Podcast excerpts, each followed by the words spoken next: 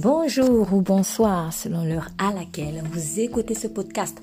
Je suis Estelle Djengue, pasteur de l'église Jésus-Christ, roi des nations. Avez-vous déjà vu une carrière? Avez-vous déjà vu une personne tailler des pierres dans un rocher? Sinon, vous avez aujourd'hui sur Internet plusieurs images qui pourront vous en donner une idée.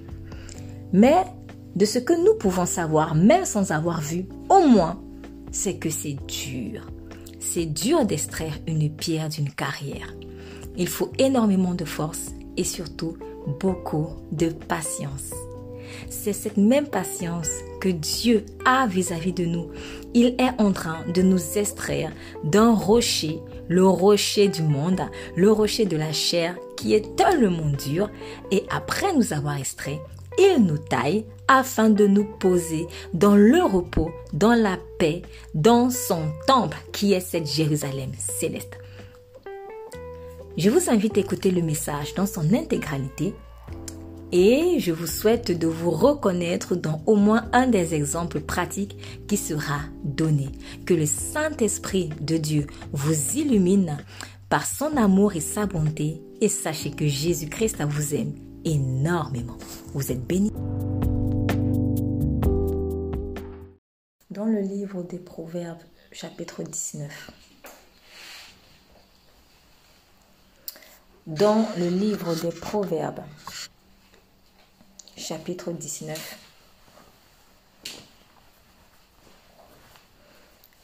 Verset 11. Est-ce que je peux avoir euh, une lecture dans une première lecture dans la, la semeur, s'il vous plaît. Proverbe chapitre 19. On va d'abord commencer par la seconde. Proverbe chapitre 19, verset 11.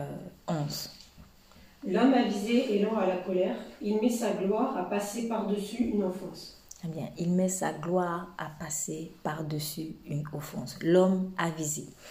Est-ce que nous pouvons avoir une lecture dans la semeur, s'il vous plaît? La raison de l'homme lui fait retenir sa colère, et sa gloire, c'est de passer par-dessus l'offense. Très bien. Dans d'autres versions, comme la version Osterwald, vous avez son honneur, c'est d'oublier les offenses. Donc, gloire, honneur, c'est en fait la même chose. Voilà.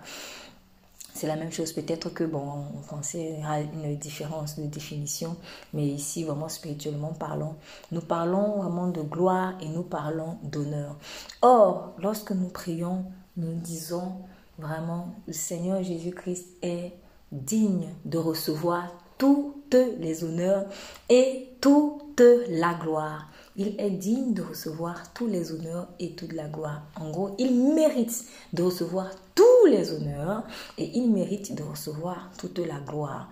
Alors, pourquoi est-ce que c'est vrai? Pourquoi est-ce que c'est vrai? Si on pose la question à 10 personnes, euh, forcément, chacun aura peut-être une raison pour laquelle il estime que Jésus-Christ, en tout cas pour ceux qui croient que Jésus-Christ est Dieu, euh, ces dix personnes-là auront euh, des réponses plus ou moins différentes par rapport à ce qu'elles ont déjà vécu avec le Seigneur Jésus, de ce qu'elles ont compris de sa personne. Donc euh, peut-être que l'un dira oui, je crois que Jésus-Christ mérite de recevoir les honneurs parce que parce que c'est lui Dieu, parce qu'il a vraiment la révélation de ce que c'est lui Dieu. Un autre dira peut-être parce que c'est lui seul qui est capable de guérir vraiment. Bref, je pense que euh, les approches seront plus ou moins différentes. Elles se retrouveront euh, forcément, mais elles seront plus ou moins différentes. Mais en fait, dans le verset 11, il y a un aspect qui est très très important. Quand on dit que la gloire de quelqu'un, je le dis donc autrement, la gloire de quelqu'un ou l'honneur d'une personne, c'est d'oublier en fait les offenses. Et là, ça me fait penser au pardon à la croix. Le Seigneur Jésus vraiment mérite d'être honoré. Il mérite d'être glorifié parce qu'il a oublié nos offenses à la croix. Il nous a pardonné l'impardonnable pour nous. Pour nous, c'était impardonnable. Et lui, il a pardonné ce qui est impardonnable de telle sorte que nous pouvons aujourd'hui pardonner le pardonnable. Parce que tout ce que nous pensons en fait être, toutes les offenses que nous pouvons subir aujourd'hui sont désormais pardonnables parce que Christ a brisé l'impardonnable. C'est pour cela, en fait, qu'il mérite d'être honoré. Donc, son honneur, c'est d'oublier les offenses. Moi, en fait, quand je, si on, si on lit ce passage, euh, je me suis simplement rappelé de mon système de fonctionnement quand je ne connaissais pas Dieu. voilà, dans le monde, en fait, on met notre honneur à garder rancune, en fait. On met notre honneur à rester en colère contre des personnes. Donc, ah, ça, je peux pas le pardonner, ça, je peux pas. Ah non, non. Et en fait, pour nous, c'est une fierté. C'est une fierté de voir que euh, celui qui nous a fait du mal paye pour ce qu'il a fait, en fait. On a envie de le voir souffrir. Et pour nous, c'est un honneur. Pour nous, ça nous donne un sentiment de puissance. On se sent bien comme ça et on se sent important. Voilà. Du coup, vous comprenez que dans le système du monde, son honneur, c'est de garder l'offense. Et franchement, réfléchissons bien à comment est-ce qu'on était avant, ou parfois même encore maintenant, même parfois avec le Saint-Esprit. Souvent, en fait, la mentalité, malheureusement, de son honneur, c'est de garder l'offense, ça nous reste souvent. Bon, après, ce qui est important, c'est que petit à petit, progressivement, que ça change parce que nous sommes en processus de sanctification. Mais en fait, euh, la parole de Dieu est claire. Peut-être que ce qui fait en sorte qu'on a du mal à, à vivre le pardon naturellement, c'est que on croit que c'est un honneur de garder l'offense. Donc il y a quelque chose dans notre système de pensée qui n'a pas encore été vraiment corriger, rectifier par rapport à ça. Si dans le monde et dans le monde dans lequel nous avons grandi, on était honoré, ou alors pour nous l'honneur c'était de garder l'offense, il faut que désormais on switch. Donc ça c'était le à l'envers. Ça c'est la croix à l'envers. Mettons, remettons maintenant la croix à l'endroit. L'honneur c'est oublier l'offense. Ce qui veut dire que au lieu de faire ça, ah oui tiens je garde rancune. Non, je dois plutôt faire ça, ah tiens j'oublie les offenses. C'est ça en fait. Et c'est en cela que Jésus-Christ, oui, mérite d'être honoré. Parce qu'il a pardonné l'impardonnable. Non, essayons de, de, je ne sais pas si je peux dire ça comme ça, mais il faut vraiment que notre âme soit, moi je vais dire autrement, il faut que notre âme soit rééduquée à trouver son honneur et sa gloire dans le pardon, dans la miséricorde. Voilà, quelqu'un de valeureux, c'est quelqu'un qui oublie en fait les offenses. Quelqu'un qui si je puis dire, quelqu'un qui mérite des honneurs, c'est quelqu'un qui oublie en fait les offenses. Quelqu'un qui mérite d'être glorifié, c'est quelqu'un qui oublie les offenses. Et comme nous partageons la gloire de Jésus, on n'a pas d'autre choix donc que d'oublier les offenses afin aussi de bénéficier de sa gloire. Dans le verset 19, euh, dans le verset 19 du même euh, livre des Proverbes. Est-ce que je peux avoir la lecture, s'il vous plaît? Celui que la colère emporte doit subir une sanction. Si tu la lui épargnes, tu l'encourages à recommencer. Et maintenant, le verset 22. Ce qui fait le charme d'un homme, c'est sa bonté. Mieux vaut un pauvre qu'un menteur. Est-ce que je peux avoir la version sonore, s'il vous plaît? Ce qui fait le charme d'un homme, c'est sa bonté. Vaut mieux le pauvre que le menteur. Est-ce que je peux avoir la version sonore, s'il vous plaît? Verset 19 euh, et verset 22. L'homme qui se met dans une grande colère paiera une amende. Si tu l'en exemptes, tu l'incites à recommencer. Verset 22. Ce qu'on apprécie chez un homme, c'est sa bonté, et mieux vaut un pauvre qu'un menteur. Très bien. Dans la version Osterwald, verset 19, ce qui, celui qui se laisse emporter par la colère emportera la peine. Alors, j'aime bien, j'aime beaucoup en fait euh, euh, cette version, euh, la version qui parlait de payer une amende. Je pense que ça va être un peu plus clair dans la tête de beaucoup de personnes. personne n'aime payer des amendes. Voilà, j'imagine, imaginons un peu toutes ces fois où on a dû payer des amendes parce qu'on a commis une infraction. tiens, j'ai vu un feu, etc. Je me suis mal garé quelque part. Dès que tu vois le courrier de l'amende euh, qui t'arrive à la maison, oh là là.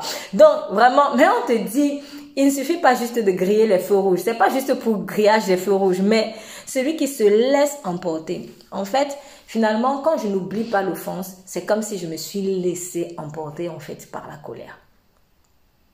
En oubliant l'offense, c'est moi qui ai englouti par l'amour la colère. Voilà, la mort a été engloutie dans l'amour. Donc, quand j'oublie l'offense, euh, je, la vie qui est en moi a englouti la mort. Mais maintenant, quand je garde rancune, c'est la mort en fait, c'est la colère. Je parle, on parle précisément ici de la colère parce que quand on garde rancune, c'est qu'on est en colère contre une personne. Donc quand je garde la colère, en fait, je me suis laissée emporter par elle. Et on réalise donc que c'est un gros mensonge en fait, un gros mensonge de l'ennemi qui te fait croire que quand tu gardes rancune, tu gères la situation? Parce qu'on garde pourquoi? Parce qu'on se dit non.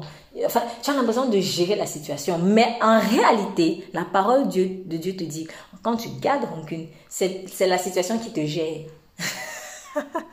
c'est la colère qui te gère. Et finalement, on n'est pas les maîtres, mais on est les esclaves de la colère. Et très souvent, c'est ce que l'ennemi nous présente. Il te présentera toujours les choses comme quoi c'est toi le maître de la situation. Je peux prendre encore, on peut prendre d'autres cas de figure. Euh, par exemple, euh, euh, voilà, par exemple la drogue. Toi, tu, tu quand quelqu'un se drogue, en fait, il se sent être maître, il se sent être super puissant et tout ça. Mais finalement, c'est lui qui est esclave en fait de la drogue. Je peux encore prendre le cas de, de du manger, de boire. On a fait un programme de prière propulsion spirituelle ce mois-ci sur le manger, le boire. Donc, si je suis addict, par exemple, euh, voilà, je vais peut-être pas prendre cette expression parce que pour certains, ils vont dire non, j'en suis pas là. Donc, je vais prendre un mot plus simple. Si j'aime trop, je dis bien trop, trop, parce que trop, ce n'est pas bon déjà. Voilà. Aimer quelque chose et aimer trop, voilà, quand cette chose peut nuire à ma santé, ce n'est pas déjà bon. Si j'aime trop le piment, par exemple, euh, là, il y a un problème. Moi, je crois que je gère la situation. Donc, je ne peux pas prendre un plat sans piment. Donc, euh, là, il y a un problème. De telle sorte que si je prends mon plat et je ne sens pas le piment, hmm, j'ai l'impression que ma langue là, voilà, ça va pas, ça va pas le faire. Ça, c'est pas bon. En fait, ce n'est plus moi qui gère le piment, c'est le piment qui me gère. J'ai entendu une fois quelqu'un euh, dire, euh, une personne qui aimait beaucoup le piment, moi je ne sais pas si c'est toujours le cas aujourd'hui, mais en tout cas à l'époque elle, elle parlait elle demandait du piment, on était dans, le cadre d'un repas, elle demandait du piment. Et puis, euh, il y a quelqu'un qui lui a fait la remarque en disant « Ah, mais tu aimes trop, tu aimes beaucoup le piment. Elle lui a dit quelque chose comme ça. Et après, la personne lui aurait répondu ah, ah non, voilà, la personne lui a dit « Tu devrais avoir peur, en fait, de consommer beaucoup de piment comme ça. » Et puis, elle lui a répondu « Ah non, non, non, non, c'est le piment qui a peur de moi. » Et c'était une façon pour elle de dire, je gère le piment. Mais en fait, c'est la personne qui était esclave du piment. Tant que je dis que je ne peux pas me passer de tel aliment, et que la, consommation excessive, sachant que la consommation excessive de cet aliment-là nuit à ma santé, c'est moi qui suis esclave. C'est valable pour les aliments, c'est valable pour un défaut, c'est valable pour un vice particulier, peu importe. Donc, euh, la colère aussi, elle n'échappe pas à ce principe. Dans la mesure où je la garde, cela signifie que je suis devenu son esclave. Et la conséquence, c'est quoi? Je vais payer une amende. Donc, dans le monde spirituel, c'est une infraction que j'ai commise et je vais payer en amende. Et on dit même doit, doit. Celui qui se laisse emporter par la colère emportera la peine. En fait, il y a une sorte de de d'impérativité ici. Tu, tu, tu vas payer. C'est pas quel, c'est pas une discussion. Tu vas payer parce que si tu ne le fais pas, tu vas encore recommencer. Ce qui veut dire que chaque fois que je garde rancune, je vais me, je vais me prendre des coups. En fait, il y a beaucoup de coups qu'on a dans la vie à cause de ce qu'on a gardé rancune. Pour nous, on va pas faire le lien. On va peut-être pas faire le lien. Voilà. Euh, euh, qu'est-ce que je peux inventer euh, Allez, j'ai eu un bon travail. Peut-être que je cherchais un CDI depuis longtemps. J'ai eu ce CDI et voilà, ça se passe très bien. Trois semaines plus tard, il y a un pépin. Peut-être qu'on a volé dans le magasin. Mais on m'accuse moi. Moi, j'ai rien fait. Moi, on m'accuse moi et on me met à la porte. Mais je n'ai rien fait injustement. Et après, je me dis, mais oh, qu'est-ce que j'ai fait au ciel? Qu'est-ce que j'ai fait au ciel? Comme les gens bien souvent disent, qu'est-ce que j'ai fait au ciel? Qu'est-ce que j'ai fait au bon Dieu? Qu'est-ce que au bon Dieu? Non, c'est pas question de bon Dieu là-dedans. En fait, peut-être que c'est parce que tu as gardé rancune à quelqu'un depuis des années ou des semaines ou des jours même. C'est ça. Donc, finalement, la rancune est une voleuse. C'est une voleuse d'opportunités. La rancune est une voleuse d'opportunité. C'est une voleuse de, entre guillemets, bénédiction. Je dis, entre guillemets, bénédiction. Parce qu'à vrai dire, la bénédiction, on ne peut pas te la voler, mais on peut te la faire louper. Donc, c'est en ce sens qu'on peut parler de vol. Voilà, donc euh, Satan est un voleur. Mais il vole comment? Il y a des choses qu'il ne peut pas... il ne peut pas, il peut pas t'empêcher, peut-être que cette chose pousse, mais il peut t'empêcher de la saisir. C'est ça. Tu dois rencontrer quelqu'un à tel endroit à 10 heures. Et puis à ce moment-là, toi tu penses à autre chose, tu fais autre chose. Si tu ne viens pas au rendez-vous, tu as loupé une opportunité, mais la personne là, qui est une bénédiction pour toi, elle va être là. La bénédiction sera toujours là. Mais c'est moi peut-être qui ne suis pas sur le bon chemin de la bénédiction pour la rencontrer, pour la saisir. Donc, quand tu gardes rancune, il y a tellement de choses terribles qui peuvent t'arriver. Tu vas pas voir le lien. Pourquoi? Parce que, en fait, pour toi, tu es très logique. Nous, on croit que le monde spirituel, c'est comme des mathématiques humaines. Même si je crois et je sais qu'il y a une logique spirituelle, mais notre pensée, nos pensées sont très petites en fait par rapport aux pensées de Dieu et c'est Dieu qui a créé le monde spirituel. Voilà. Et ce monde-ci fonctionne selon les lois que Dieu a établies, qu'on les connaisse ou qu'on ne les connaisse pas. Si je ne sais pas que ici, je prends la voiture, je ne sais pas que peut-être sur cette route, je n'ai pas le droit de dépasser 70 km h Si je ne sais pas et que je dépasse 70 km h caméra, on m'a filmé, je vais payer une amende. Est-ce que je vais aller dire, s'il vous plaît, je ne savais pas et tout ça? Non. La question qu'on va te poser, c'est pourquoi tu ne savais pas en fait? Mon peuple périt faute de connaissance. Donc si je ne suis pas au courant que la rancune en fait peut me voler des choses, ça va me voler et je vais continuer de subir. Je vais me sentir dépouillé tous les jours. Tous les jours, tu as l'impression que ta vie, c'est que dépouillement, dépouillement, dépouillement. Aujourd'hui, ce sont les chaussures que tu n'as plus. Tu marches pieds nus. Demain, c'est le pantalon. Tu marches maintenant sans pantalon. Après, jusqu'à ce que tu marches nu. Tu es spirituellement nu. Nu. C'est ça. Donc celui qui se laisse emporter par la colère, finalement celui qui garde rancune emportera la peine. C'est obligé, c'est comme ça. Parce que tu dois subir ces conséquences-là. Si tu ne subis pas ces conséquences, tu vas y revenir. Et comme le Seigneur avait dit à Israël, je ne peux pas te laisser impuni. Je ne peux pas. Ce n'est pas, souvent, j'ai envie de dire, euh, c'est pas comme, Dieu n'a pas besoin de, de venir prendre le bâton et te taper sur la tête en fait parce que tu as gardé rancune. En fait, quand tu as gardé rancune, tu t'es déjà exposé.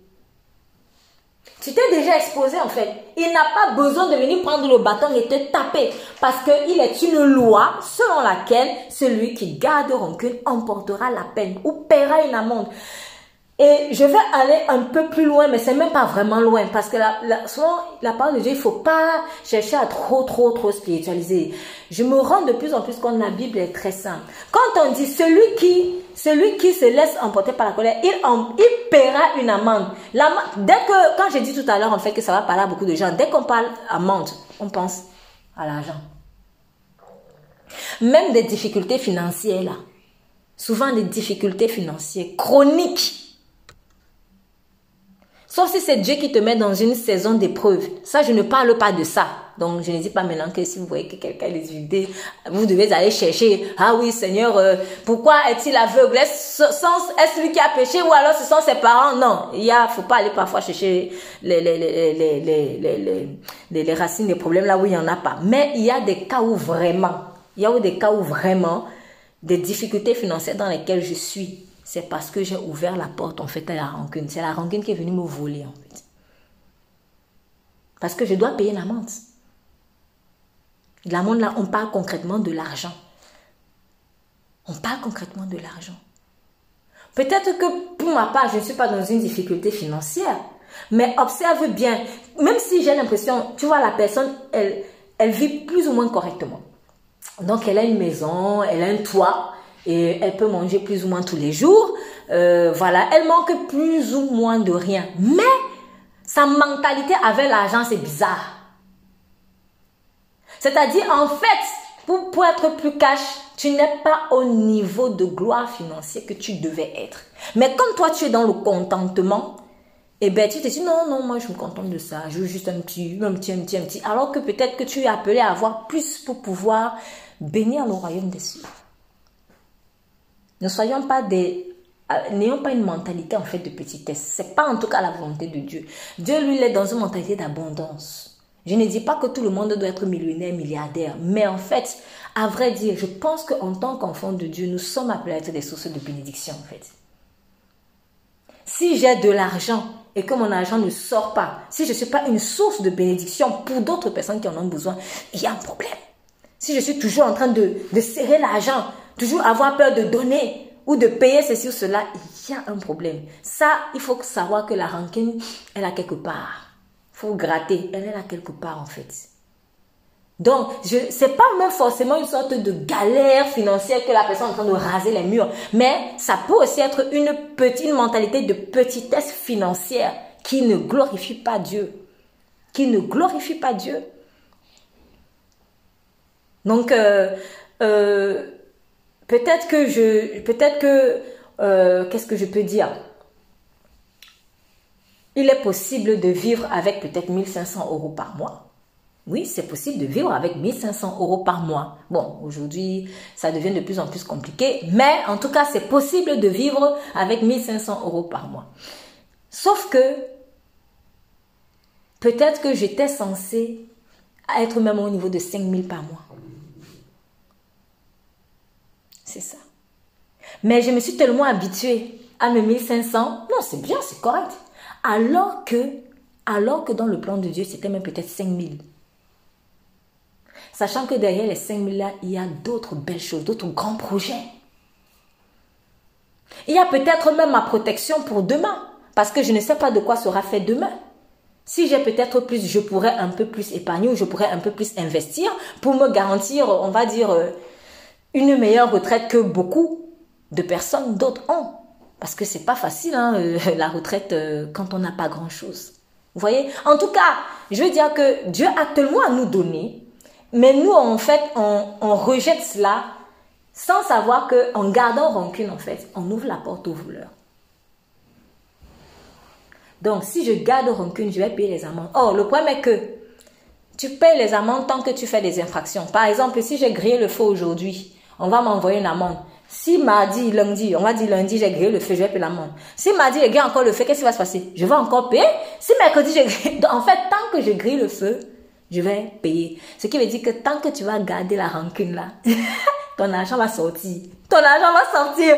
Ton argent, tant que tu ne sais pas comment l'argent sort, tu ne cherches même pas, tu, tu as toujours des problèmes pour que l'argent sorte. Parfois, ça peut être la maladie. Ah, mais je suis malade. Je sais pas quoi. Des petits, petits trucs. Mais pour que l'argent sorte. Ou que des censures viennent vers toi pour te demander donne, donne, donne, donne, donne, donne, des censures. Donc, en fait, ton argent va fuir. Ton argent va fuir si tu gardes rancune. Et ce que tu étais appelé à faire avec les finances, tu risques de ne pas les faire sur terre. Et c'est ce qui est dommage. Parce que oui, je vais peut-être, je vais dire ok, je suis bien parce que je gagne, je gagne 1500 ou je sais même pas un peu plus. Mais il y a un truc comme moi, même si je gagne même 2500, mais il y a un truc comme moi qui brûle. J'ai un fardeau, j'ai peut-être envie de, de, de, créer des hôpitaux.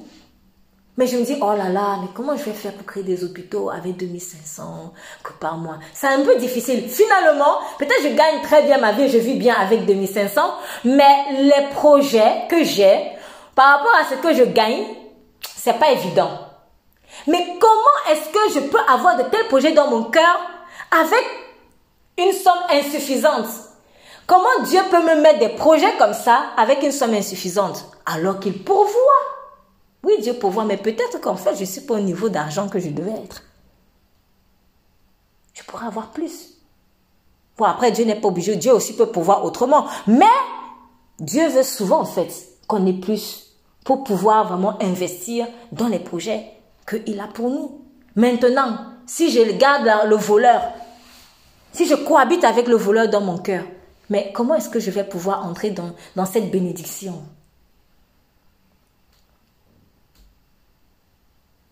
Si je garde rancune, comment je peux... Comment tu peux même, comment tu peux même te marier en fait? Comment tu peux avoir des amis? Parce que c'est pas parce que je peux avoir un meilleur ami, mais même les meilleurs amis se prennent la tête. Souvent, ça arrive. Ça arrive en fait. Comment je peux avoir des enfants? Parce que si je suis rancunier, mes enfants auront peur de moi. Si à chaque fois qu'ils font une bêtise, ils, ils, se disent que purée, je vais avoir un, un coup, ça va pas le faire. Comment je vais avoir un enfant? Donc, même la rancune, elle vient encore même voler ta postérité. Il y a plein de choses bizarres qui nous arrivent en fait parce que nous gardons la colère. Et ce qui est fort et dommage, mais vraiment je, je parle parce que je m'en suis rendu compte, mais à mes dépens, c'est qu'en fait on a des colères dont on n'est pas conscient. C'est pour cela que il est important vraiment de laisser la parole de Dieu nous lire. Parce que quand tu ouvres ta Bible pour lire, c'est la Bible qui te lit. Et c'est ce qui dérange. C'est ce qui dérange en fait. C'est ce qui dérange et qui fait que pour beaucoup en fait on a du mal avec à ouvrir cette parole. Pourquoi? Parce qu'on se dit, ah tiens, je vais avoir une révélation aujourd'hui. Tu ouvres la Bible. Quand tu lis un verset, ah, tu as l'impression que c'est le verset qui te lit. Tu dis, ouh, non, après tu fermes. Et c'est ça. Ou tu cherches autre chose, tu dis, bon, allez, on va lire autre chose. Allez, Ézéchiel, Ézéchiel. Peut-être Ézéchiel, tu lis Ézéchiel, te lit encore, tu dis, bon, allez, stop, on ferme d'abord et puis on va voir. Et puis on va, on va se contenter des prêches à l'église. Euh, bon, parce que là-bas, on ne pourra pas fuir. Bref, il y a des fois où je ne pourrais pas fuir. Si je suis en réunion de prière, je ne vais pas fuir, je vais faire comment? Si je suis à l'église, je ne vais, je vais pas peut-être fuir. Bon, sauf si des ailes, parce que oui, il y en a qui fuient en désertant carrément. Mais quand je suis maintenant tout seul, je peux facilement la fermer. Pourquoi? Parce que je ne veux pas que la parole de Dieu me lise. Alors que quand elle me lit, sa lumière est en train d'enlever la rancune. Elle enlève la rancune, elle enlève la colère. Et en fait, elle me révèle. Moi, je cherche la révélation. Souvent, ça, on cherche la révélation pour la connaissance. Mais la parole, elle vient te révéler ce qui est à l'intérieur de toi. Et tu dis, ah, il y a la colère. Parce qu'on ne sait pas, on ne se connaît pas. Hein. On ne se connaît pas toujours, en fait. On ne se connaît pas. Je peux penser, moi en tout cas, moi, à un milliard de reprises, moi, il y a des fois où Dieu m'a fait comprendre, telle personne, je n'ai pas pardonné. Mais je n'étais pas consciente. Moi, j'étais convaincue que j'avais pardonné, en fait. Et, mais comme il est écrit, on reconnaît toujours là-bas ses fruits. Souvent, je me sens mal à l'aise avec un truc. Je dis, pourquoi je suis mal à l'aise comme ça? Et là, il me dit, en fait, tu n'avais pas pardonné. Je dis, ah parce que quand tu as gardé le pourri, ça va toujours sentir. On peut pas, moi je dis toujours, on peut pas garder une poubelle, même si c'est caché. Tu peux pas cacher une poubelle dans une maison. Ça va sentir. L'odeur, à un moment donné, c'est bon, on va dire, qu'est-ce que ça sent ici, qu'est-ce que ça sent ici? Même si la personne a bien caché et même décoré la poubelle, ça va puer. Donc, on va se dire, il y a quelque chose qui sent dans la maison. Donc c'est ça. Il y a des odeurs donc spirituelles qui vont souvent sortir de toi. Et il faut avoir l'humilité de les reconnaître. Pourquoi je suis pas bien? Pourquoi je me sens pas bien? Pourquoi je... Qu'est-ce qu'il y a? Voilà. Et tu vas te plonger en fait dans la lumière de la parole et la laisser te lire. Dieu, quand il nous lit, ce n'est pas pour nous tuer. Quand il nous lit, c'est pour nous faire ressusciter en fait. C'est ça, c'est pour nous nettoyer, pour nous faire résister parce qu'il nous aime. Il est déjà mort pour nous. Comment quelqu'un qui est mort pour toi va encore vouloir te tuer? Seul celui qui n'est jamais mort pour toi peut te tuer. Mais quelqu'un qui s'est déjà sacrifié pour toi ne peut pas vouloir te tuer. C'est impossible. C'est impossible. Vraiment. Donc, il nous a rassurés. Jésus-Christ à la croix, en nous pardonnant, nous a rassurés de l'amour profond qu'il a pour nous. Parce que pour que quelqu'un accepte que tu le lises, même dans les relations, prenez les relations amicales et tout ça, pour que tu acceptes que peut-être quelqu'un te dise des choses, c'est qu'il y a quand même une relation, souvent, il y a une relation de confiance qui s'est établie, tu te dis, bon, je peux l'écouter parce que c'est mon ami ou je peux l'écouter parce que je sais que ce collègue, si, voilà, bref, ou ton patron, bref, je sais pas quel type de relation, mais il y a quand même tu te dis, il y a quand même une certaine confiance que tu as placée en la personne. Et tu es rassuré de ce que cette personne ne te veut pas du mal. Et c'est ce que Christ a fait à la croix. En fait, en se sacrifiant pour nous, il est venu nous rassurer de ce qu'il ne nous veut pas du mal. Il te dit, mon enfant, je me suis déjà sacrifié pour toi, je t'ai déjà pardonné. Tu ne peux plus mourir. Si tu m'as accepté, c'est fini. C'est bon, tu ne peux plus mourir. Maintenant, dans la confiance, viens que je te lise. Viens que je te lise et n'aie pas peur. Viens que je te lise, n'aie pas peur. Et maintenant, quand tu laisses donc la parole de Dieu qui est Christ te lire, à ce moment-là, il va commencer à te révéler des choses qu'il y a dans le cœur dont tu n'étais pas du tout conscient, des choses que tu ne pouvais même pas soupçonner. Il y a des choses dont tu, dont tu soupçonnais peut-être l'existence parce que tu sentais le malaise, mais il y a des choses que tu ne soupçonnais pas du tout. Et c'est normal. Euh, la, chair, elle, est encore là en fait. Et elle doit partir au fur et à mesure que nous grandissons avec le Seigneur. Voilà. Donc, euh, euh, arrêtons d'essayer de contrôler aussi, parce que quand Dieu va te lire, tu te ah, ah bon, comment ça et tout. Dieu nous a aimés alors qu'il savait qu'il y avait la rancune dans le cœur. Donc, pourquoi maintenant, quand il te dit qu'il y a la rancune, il va te tuer? Non. Et nous, on croit que Dieu nous a aimés parce qu'on était bien. Du coup, quand il lit en nous la rancœur, on, on ferme la porte, on se dit, non, non, non, non, mais pourquoi tu fermes? Dieu savait déjà que tu étais comme ça. Dieu savait déjà que j'étais comme ça. il m'a aimé comme ça. Donc, s'il m'a aimé alors que j'étais rancunière, à plus forte raison, c'est un passage je peux dire, à plus forte raison, maintenant, quand il me révèle en fait ce qui ne va pas. Donc vraiment, euh, laissons la parole de Dieu nous lire. N'allons pas il faut qu'à partir d'aujourd'hui, qu'on ait une nouvelle approche en fait de la Bible. Quand je prends la Bible pour lire, il ne faut pas que je sois en mode je vais avoir la révélation pour la connaissance. Sache que quand, dans tu ouvres, c'est toi qu'on lit. C'est comme ça. Et c'est ce qui dérange, c'est ce qui nous dérange, il faut le dire, ça nous dérange en fait énormément. Ça nous dérange. Mais le jour où on va vraiment accepter ça au fond de nous, Ok, je vais laisser Dieu me lire. il, faut, il faut se mettre ça déjà en tête. Ne va pas chercher la connaissance pour la connaissance. Va chercher la connaissance pour être lu. En fait, laisse la connaissance te lire. La connaissance, c'est une personne. C'est ça. Laisse la connaissance te lire. C'est à peu près ce que j'ai dit la dernière fois quand je parlais de grâce. Voilà. Comme tant que je crois que, ou je, je, je chosifie encore la connaissance, je vais aborder la parole de Dieu comme ça. Tiens, j'ai lu ça aujourd'hui, j'ai compris ça.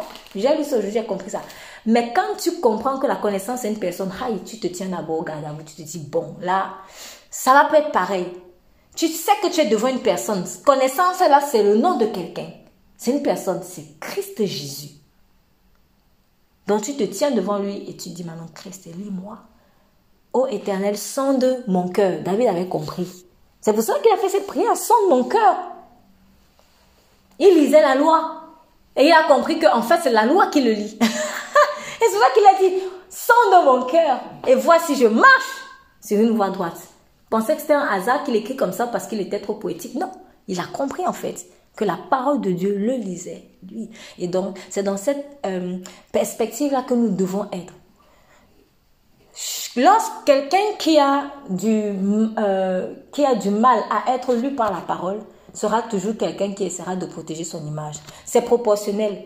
Donc, le plus j'ai du mal à laisser la parole me lire, plus dans, même dans ma relation avec les gens, j'aurai du mal, en fait, à ce qu'on fasse des observations sur ma personne. C'est parce que je n'ai jamais laissé la parole Dieu, en fait. Je n'ai jamais laissé. Donc, quelqu'un à qui on ne doit rien dire. quelqu'un à qui on ne doit rien dire. Même si vous le voyez tous les jours avec la Bible. En fait, lui, il prend la Bible pour avoir la connaissance. Mais il ne prend pas la Bible pour que la connaissance le lise. Et du coup, malheureusement, il ne peut pas avoir un vrai travail. Il ne peut pas avoir une vraie transformation de cœur. Parce que le cœur, bon, puisqu'il n'est jamais lu, la lumière, là, je ne le touche pas vraiment. Donc, ça peut le toucher avec des gouttelettes, mais qu'est-ce que vont faire des gouttelettes sur un gros pactole de, de, de, de, grand cune comme ça? Il faut une puissance. Il faut une puissance, en fait, mais grande, qui va faire fondre ce cœur de pierre. Il faut une grande puissance. Donc, il faut plonger dans la parole et la laisser nous lire.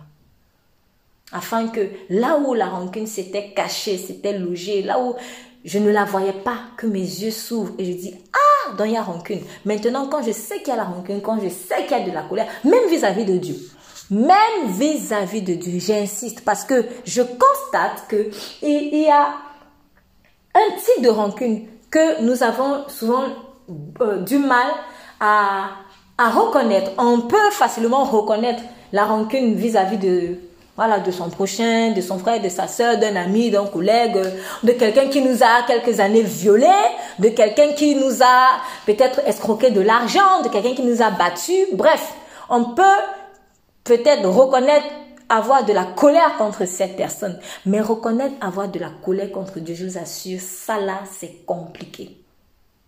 Pourtant, ce n'est pas rare. Au contraire, au contraire, j'ai même l'impression que c'est ça fait partie des rancunes les plus répandues dans les cœurs, en fait. Et je crois que c'est l'une des rancunes les plus répandues dans les cœurs parce que c'est l'une des rancunes les plus tabous. Tout ce qui est tabou est souvent le plus répandu parce qu'on n'en parle jamais. Donc ça a le temps en fait de s'étendre, d'étendre ses racines. Est-ce que j'ai de la rancœur vis-à-vis de Dieu? Ce sont des questions qu'il faut se poser souvent en fait. Surtout quand vous voyez qu'il y a des situations de blocage vraiment euh, euh, euh, qui ont tendance à pérenniser. Est-ce que j'ai de la rancune vis-à-vis de Dieu? On lance beaucoup la pierre sur les athées. Hein. Même, je, parle pour ceux qui se disent enfants de Dieu. On lance beaucoup la pierre sur les athées. Parce, mais l'athée, au moins, lui, l'a avoué. Il avoue Dieu, j'en veux pas, je crois pas. Hein. Lui, au moins, il a avoué. Mais souvent, même en tant qu'enfant de Dieu, on a des colères plus ou moins grandes, en fait, vis-à-vis du Père Céleste. Mais on n'ose pas, par peut-être pudeur, je sais pas moi, par crainte. Bref, mais il faut le reconnaître. Dans toute relation, ça ne sera jamais ça ne sera pas toujours stable. En tout cas, du moment où il y a de l'humain dedans. Du moment où il y a de l'humain dedans. Le Père et le Fils, ça sera toujours stable. Le Père et le Saint-Esprit, ça sera toujours stable. Pourquoi? Parce que c'est Dieu, Dieu. c'est ça. Dieu sera toujours stable avec Dieu. La relation sera toujours stable. Mais maintenant, du moment où il y a l'humain, quand tu vas mettre Dieu et homme, il y aura des zigzags. Il y aura des zigzags. Pas venant de Dieu, mais venant de l'homme qui est instable. Ce qui veut dire que si même avec ton meilleur ami, si même avec ton meilleur ami, vous pouvez souvent vous prendre la tête et puis après vous allez vous réconcilier, sachez qu'avec Dieu, ça va être pareil. Pourquoi? Parce que nous sommes en processus de sanctification. Tant que nous ne serons pas vraiment saints comme lui, il y aura toujours des accrochages. Mais ce n'est pas Dieu qui vient nous accrocher, hein, c'est nous qui cherchons à l'accrocher en vain. en vain. Mais il faut le reconnaître en fait, parce que c'est une façon d'extérioriser le mal. C'est une façon d'extérioriser le mal. Seigneur, euh, je réalise que je t'en veux. Je t'en veux parce que je suis une orphelin. Je prends un cas comme ça. J'ai pas connu mon père. Je n'ai pas connu ma mère. Tiens, pourquoi tu avais laissé que euh, euh, euh, cet homme-là, le gardien, me viole? Pourquoi? Des trucs comme ça. Pourquoi, pourquoi mon enfant est mort alors qu'il est adolescent? Il avait encore toute la vie devant lui. Pourquoi tu me l'as pris? Pourquoi tu me l'as pris? Cette expression, tu me l'as pris, donc il est à toi. Comme s'il est à toi. Pourquoi tu me l'as pris? Pourquoi tu as pris ma femme? Pourquoi tu as pris mon, mon, mon mari? Bref, on a tellement des sujets de rancune. Pourquoi j'ai perdu ce travail? Je n'avais rien fait. Ils m'ont accusé injustement. Pourquoi ils ne m'ont pas payé? Et comme ils ne m'ont pas payé, j'ai perdu ci, j'ai perdu ça. Bref, il y a eu des conséquences. Il y a tellement de choses en fait qu'on reproche à Dieu, mais en sourdine. Et c'est dur. Hein. Franchement, souvent, quand j'ai réalisé ça, j'essaie un peu de, visualiser ce que le Seigneur peut ressentir. Imagine quelqu'un qui a de, au fond, il a de l'aigreur vis-à-vis de toi, mais il vient au culte. Et il essaye de louer. Il essaye de louer. Il essaye. Il sent il a une force en lui qui veut le retenir vers le bas. Mais en fait, cette force-là, c'est la rancune vis-à-vis de Dieu. Mais il sent ça et se dit non. Et il essaye de lever les mains au ciel. Oh, je t'adore et tout. Et en fait, quand le Seigneur voit ça, il a mal en fait pour nous. Il a mal parce qu'il voit qu'on lutte avec euh, l'amour qu'on veut lui manifester et la colère qu'on a en sourdine vis-à-vis de lui. Et il le voit et c'est difficile. Franchement, c'est difficile. C'est difficile. C'est très difficile. Et Dieu voit ça et il a de la peine en fait pour nous. C'est pour cela qu'il est important d'être sincère avec lui. Il est très important d'être sincère avec lui. Souvent, on se dit, ah, mais si je dis ça, je vais offenser le Seigneur.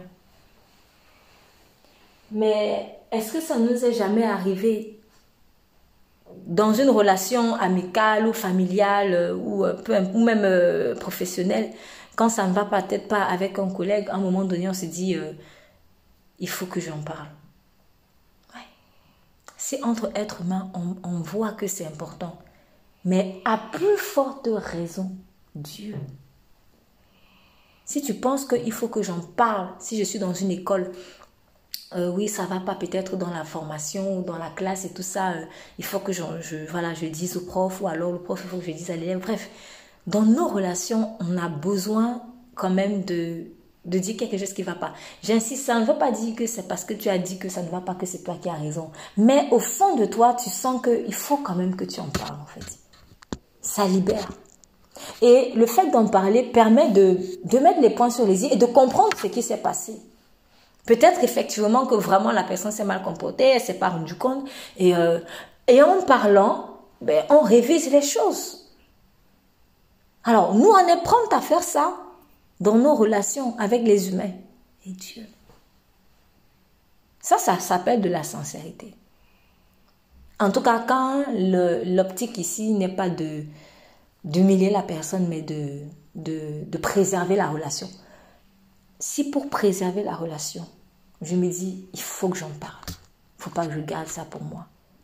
Alors, pourquoi avec Dieu, on veut cacher des rancunes? C'est parce que on a peur qu'il nous rejette. Premièrement. Deuxièmement, on se prend trop pour des super saints. Ah, moi, je ne peux pas avoir la rancune vis-à-vis de. Mais comment? Non, mais attends. Oh, franchement, ah bah si. Tu es comme un athée. Tu, as, tu réfléchis comme un athée. Tu n'es pas différent de l'athée. On a tellement jugé l'athée qu'on se dit, oh non, je peux pas être comme lui. Sauf que sur ce point-là, on se ressemble, on ressemble à l'athée. L'athée, il a de la colère contre Dieu. C'est pour cela qu'il estime qu'il n'existe pas. C'est pas qu'il ne sait pas, il sait que Dieu existe. Car Dieu a mis en chacun la conscience de Dieu, il est écrit. Mais c'est que l'athée est en colère contre Dieu par rapport à des choses. Oui, pourquoi il y a la guerre, pourquoi il y a ci, pourquoi il y a ça. Ou alors des choses qui sont plus personnelles. Du coup, il préfère dire, je veux plus le voir. Comme il ne peut pas dire, je veux plus le voir parce que Dieu, tu vas pas le voir tous les jours avec ton œil nu. Du coup, il dit, il n'existe pas. Et on le fait nous-mêmes. Quand on n'est pas content contre quelqu'un, on se dit, je veux plus te voir. On fait ça aussi. Donc, l'athée sait très bien que Dieu existe. Mais comme il est fâché contre Dieu, il dit, je ne veux plus le voir. Il n'existe pas. Nous, pour ceux qui croient en tout cas en Dieu, en Dieu vivant en particulier, souvent on fait la même chose, souvent. Peut-être pas toujours, mais souvent, on fait la même chose. On sait qu'il existe, on sait qu'il est là, on sait qu'il nous aime et tout ça. Mais il y a des choses qu'on ne comprend pas et qu'on veut absolument comprendre. Il y a des choses qui nous font du mal et qui nous frustrent vis-à-vis de lui. Pourquoi Dieu a permis ça Très souvent, c'est ça. Il a permis des choses. C'est-à-dire, il y a un truc qui s'est passé, on se dit, non, c'est Dieu qui a permis. Donc, s'il est tout puissant, il aurait pu arrêter. Et on est en colère contre ça. On est en colère peut-être parce qu'on n'a pas eu de réponse. On n'a pas eu de réponse. Vous savez, on n'aura pas toujours toutes les réponses. Posons des questions à Dieu, mais il y a des choses qui nous seront cachées en fait. Ouais. Peut-être que je ne comprendrai jamais. Une personne ne comprendra jamais. Peut-être je comprendrai jamais pourquoi est-ce que, est-ce que j'ai été abusée à tel âge. Je comprendrai pas. Sachant que Dieu aurait pu empêcher. Il est le Tout-Puissant, il aurait pu faire boum, et puis euh, boum, ça s'arrête, je sais pas. Je comprendrai pas. Il y a des choses que nous ne comprendrons pas. On va, il y a des choses qu'on va comprendre seulement quand on va arriver là-bas au ciel. Oui, c'est ça. Et peut-être que c'est cette incompréhension, cette incompréhension peut être une source de rancune en fait, de colère vis-à-vis -vis du Seigneur. Laissons-les sortir. C'est important. Ce n'est pas la compréhension du pourquoi, du comment qui va me libérer.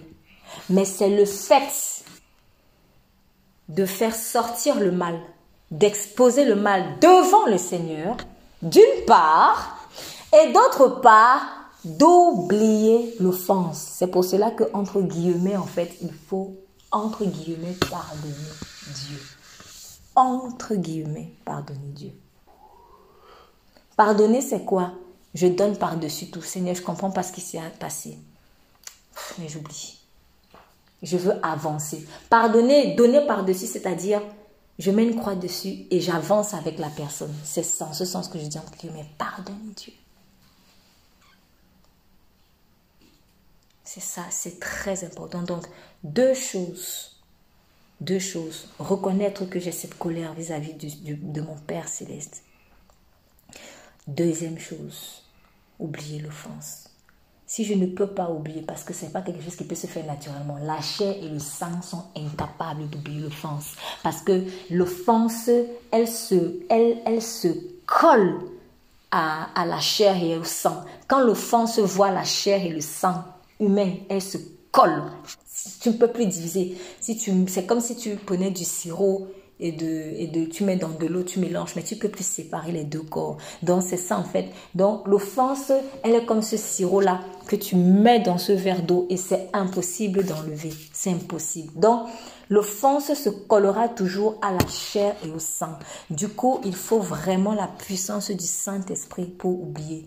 Mais pour être même conscient que tu dois, tu dois entre guillemets pardonner Dieu ou oublier l'offense que tu penses avoir subi de Dieu. Parce qu'en fait, c'est pas, c'est pas que Dieu t'offense, mais il y a forcément une explication que tu auras un jour, tôt ou tard, peut-être dans l'éternité, je sais pas. Mais euh, le fait d'oublier l'offense, d'aller par-dessus, voilà, d'aller par-dessus cela.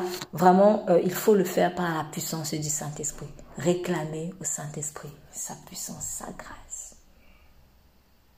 Après, il y a, si Dieu aussi peut t'expliquer, Dieu aussi peut t'expliquer. Chacun, c'est en fonction de sa situation et ça, dépend de, du type peut-être d'offense que vous pensez avoir subi.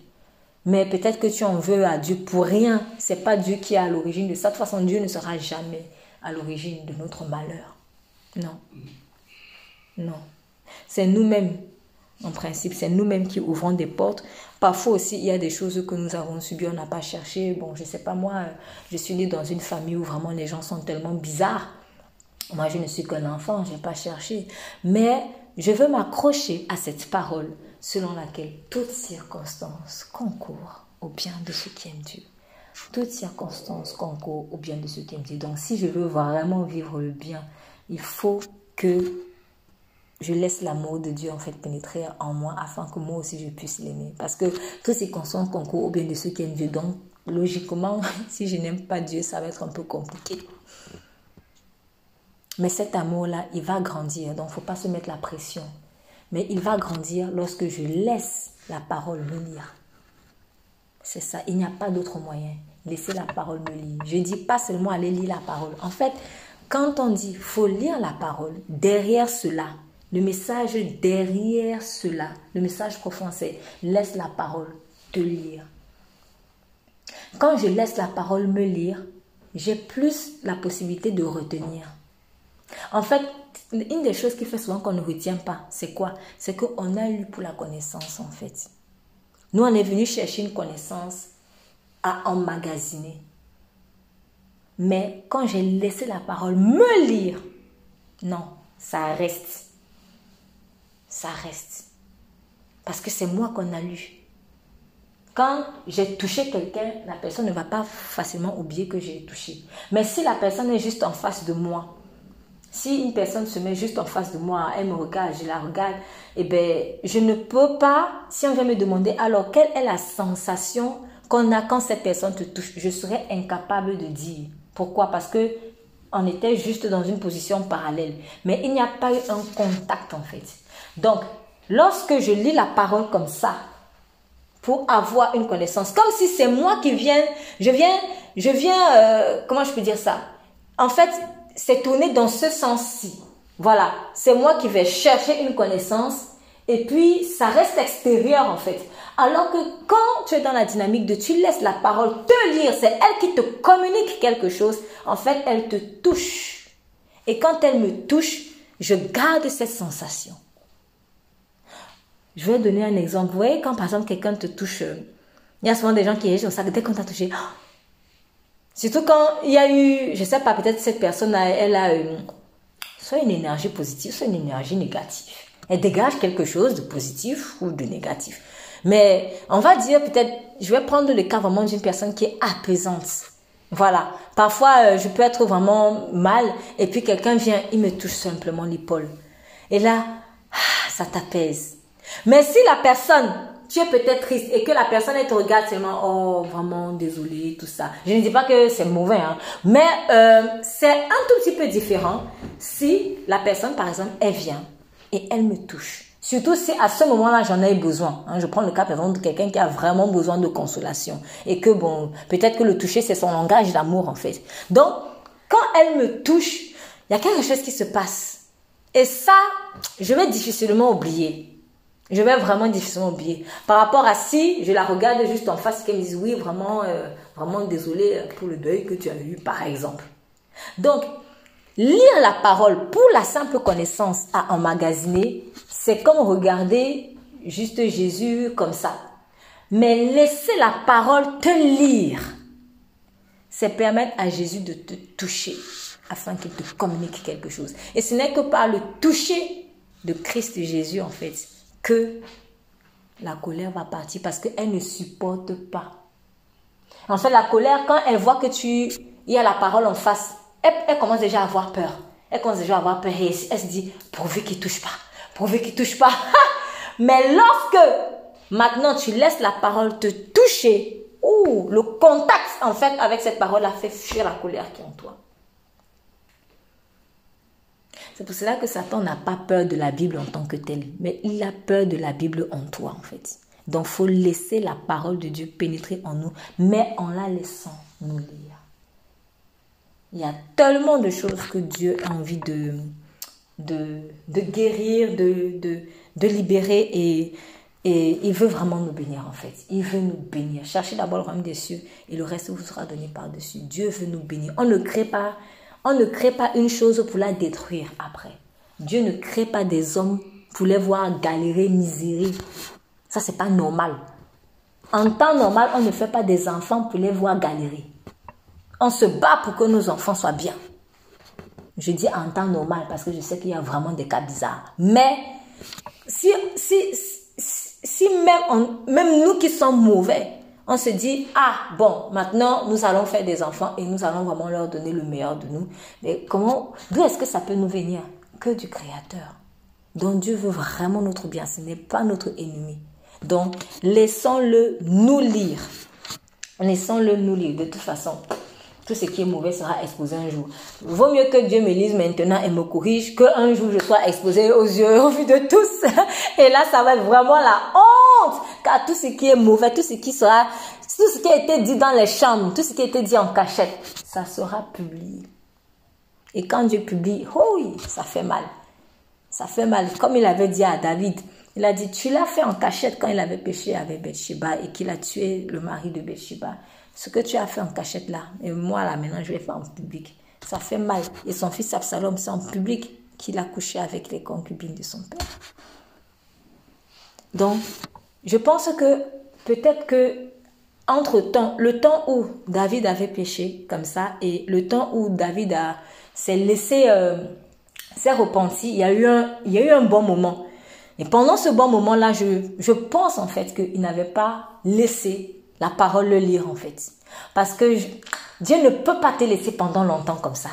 franchement, quand on a fait une erreur et qu'on voit que c'est destructeur, il envoie des warnings. Il envoie des warnings.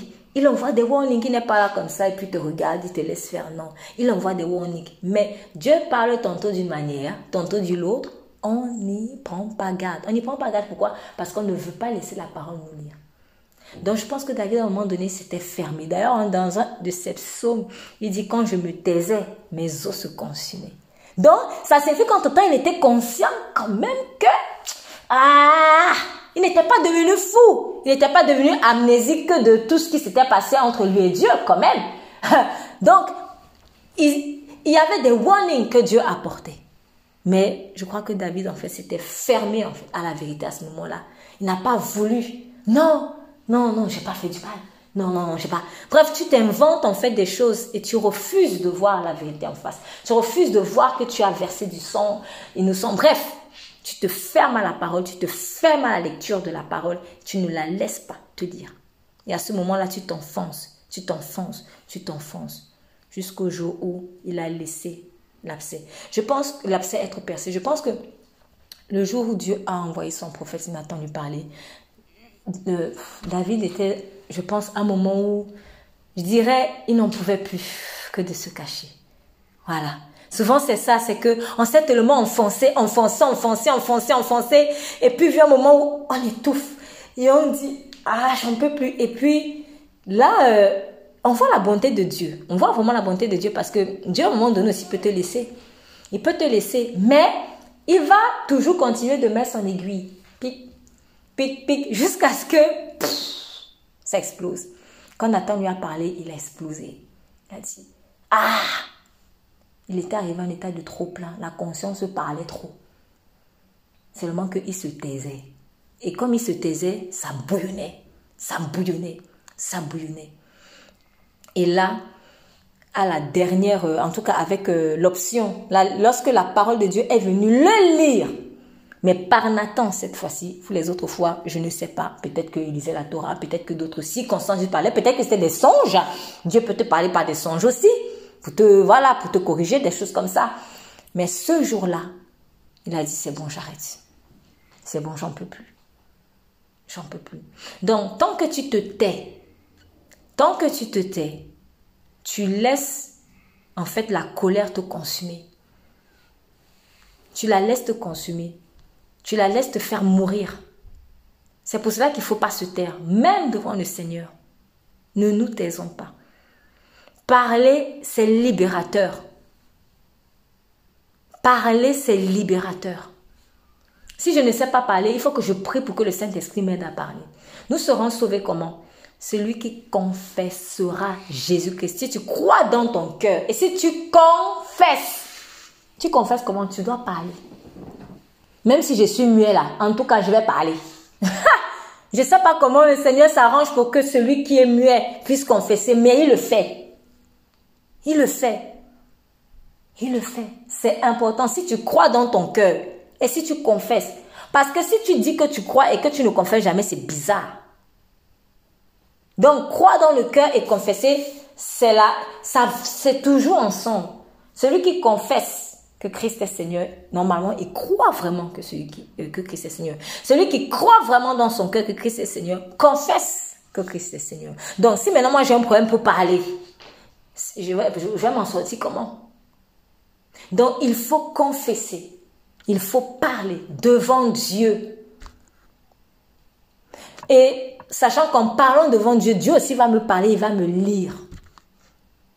Donc, je ne parle pas de simple confession de quelqu'un juste pour euh, se libérer la conscience. Là-bas, tu sais que, ah, si je m'en vais me confesser, je vais me confesser devant un tel, bon, là-bas, il ne va pas me juger. Bref, souvent on fait des confessions, mais des fausses confessions. Quand tu te confesses, attends-toi à ce qu'on te lise. Nous, on se confesse juste, je sais pas, juste pour se confesser, juste parce que bon, ça nous dérange. Mais après, on a du mal maintenant à accepter le médicament. Non. C'est comme quelqu'un qui va à l'hôpital et qui, ok, vous savez, monsieur le médecin, euh, je tousse, euh, je tousse, euh, j'ai le rhume, j'ai mal à la tête, point barre. Mais ne me donnez pas d'ordonnance. Hein. Ah, mais souvent, en fait, mais franchement, nous, on est comme ça. Nous, on croit qu'il suffit juste de dire, de dire et de dire et de dire. Non, il suffit pas que de dire, de dire de dire. Maintenant que tu as dit, il faut qu'on te dise aussi. C'est l'une des raisons pour lesquelles on a peur de la confession. Nous, on veut se confesser pour exorciser le mal et puis ça s'arrête là. Mais on ne veut pas recevoir le médicament. Mais si tu ne reçois pas le médicament si on ne te dit pas aussi, si on ne te dit pas aussi, tu vas recommencer, tu vas y revenir. Tu vas y revenir. Je prends encore un autre exemple. C'est comme quelqu'un qui sait qu'il a grillé le feu rouge. Il va lui-même se dénoncer à la police. Oui, j'ai grillé le feu rouge, mais ne me donnez pas d'amende. Mais franchement, je vous assure, on est trop comme ça. Donc, quand je me confesse, il faut que je, j'accepte qu'on me dise en fait. Il faut que j'accepte qu'on me lise. Il faut que j'accepte d'être guéri. Acceptons d'être guéri. Acceptons les méthodes de guérison de Dieu. Pour qu'on ne se retrouve pas en train de dire un jour encore, quand on, a, on, va, se recevoir, on va recevoir un coup sur la tête, oui, mais j'avais dit, oui, mais j'avais déjà dit, j'avais déjà dit. Soit on fait ça en fait, j'avais déjà dit. Mais il ne suffit pas juste de dire, il faut qu'on te dise. Il faut qu'on te dise. Donc, laissons la parole de Dieu nous dire. Ne soyons pas prompts à dire, mais laissons la parole de Dieu nous dire ce qu'elle a à nous dire.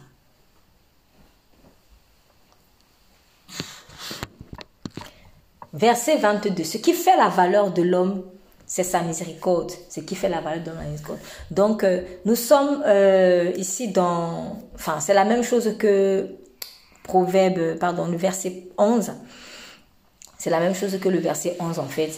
En fait, notre vraie valeur se trouve, où notre bonté, ce qui fait vraiment que nous soyons en tout cas des personnes qui allons être honorées, respectées, c'est la miséricorde, à l'image de Christ. Et cette miséricorde-là que euh, le Seigneur Jésus a libéré à la croix, il a entamé quelque chose, comme j'ai dit en début de mon propos, il a entamé quelque chose, il a pardonné l'impardonnable afin que nous soyons en mesure de pardonner ce qui finalement en fait devient pardonnable. Du moment où Christ a pardonné ce qui pour nous était impardonnable, nous pouvons à vrai dire normalement désormais tout pardonner.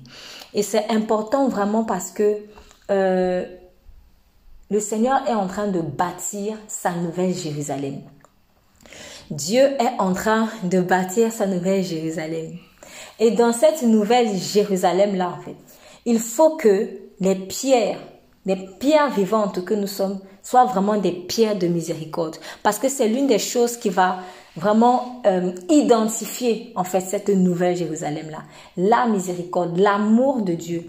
On ne peut pas être une pierre du temple de Christ en fait si on ne manifeste pas cette miséricorde. C'est impossible. Donc la pierre angulaire la pierre euh, pardon la pierre qui est Christ qui avait été rejetée elle a été rejetée, mais il est venu encore pardonner. Et en pardonnant, elle devient pierre angulaire. Chaque fois que aussi je pardonne, je deviens... En fait, c'est ça, je suis honorée. Parce que pierre angulaire, c'est un, c'est un honneur, c'est une gloire. Du coup, chaque fois que je pardonne, il y a comme une sorte de respect, en fait, que, qui, qui, qui vient en moi, ou alors euh, de respectabilité, je veux dire.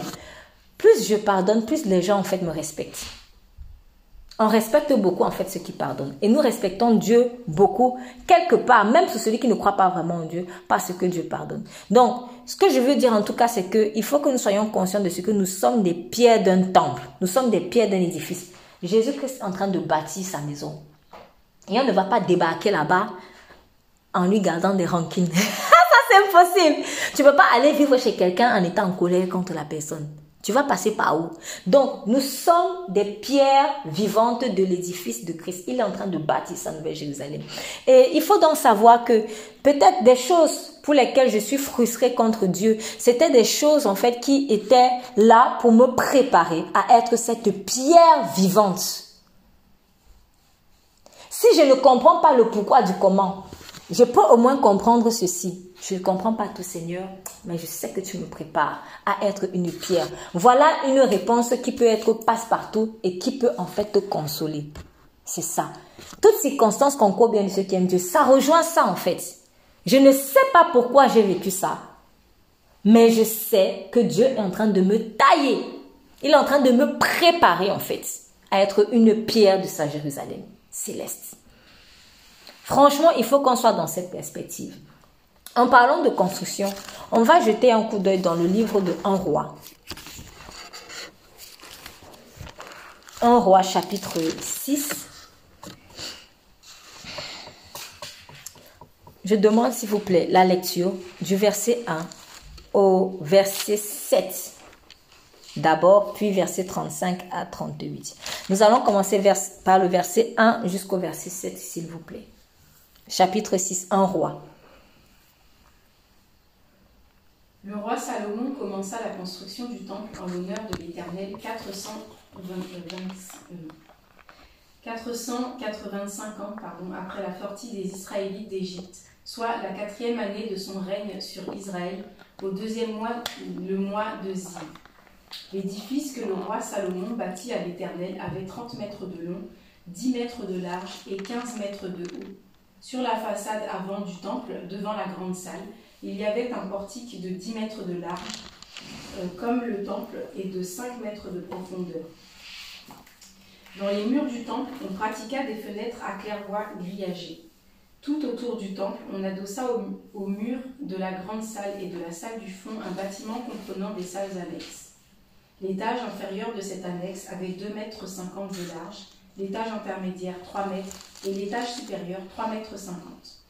En effet, le mur extérieur du temple devenait moins épais vers le haut, de sorte que la charpente ne venait pas entamer les murs même du temple.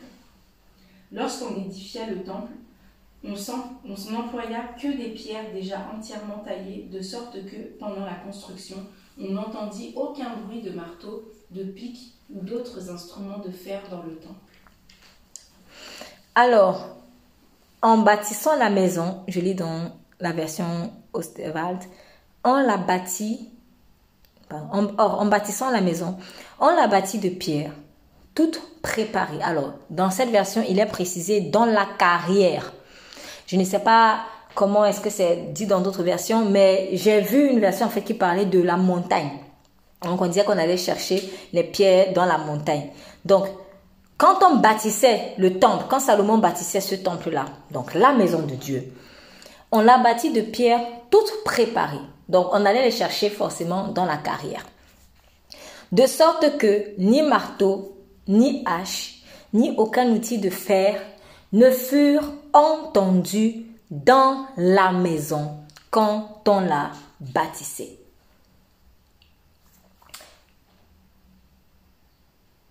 Nous allons lire, avant que je...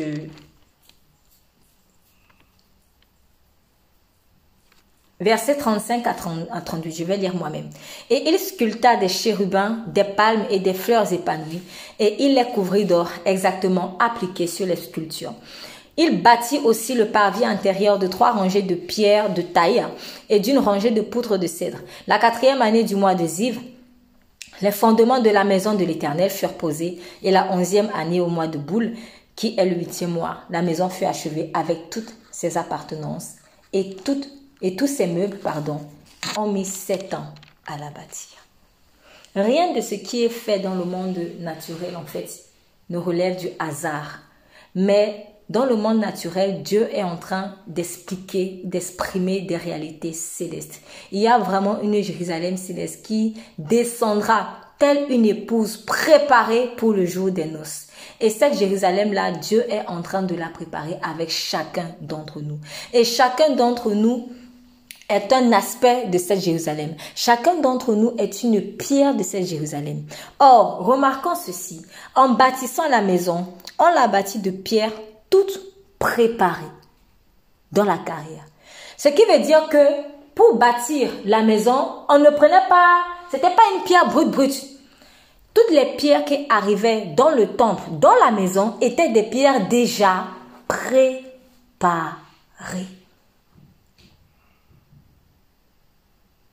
Dieu ne peut rien construire avec toi si tu n'es pas déjà préparé en fait. Et on préparait les pierres où? Dans la carrière. En fait, c'était loin. On allait les chercher loin. Bon, je ne sais pas si la carrière était très proche de la maison, très loin, mais en tout cas, ce n'était pas... Il fallait se déplacer. Voilà. Donc, on va dans la carrière et on casse, tac, tac, tac.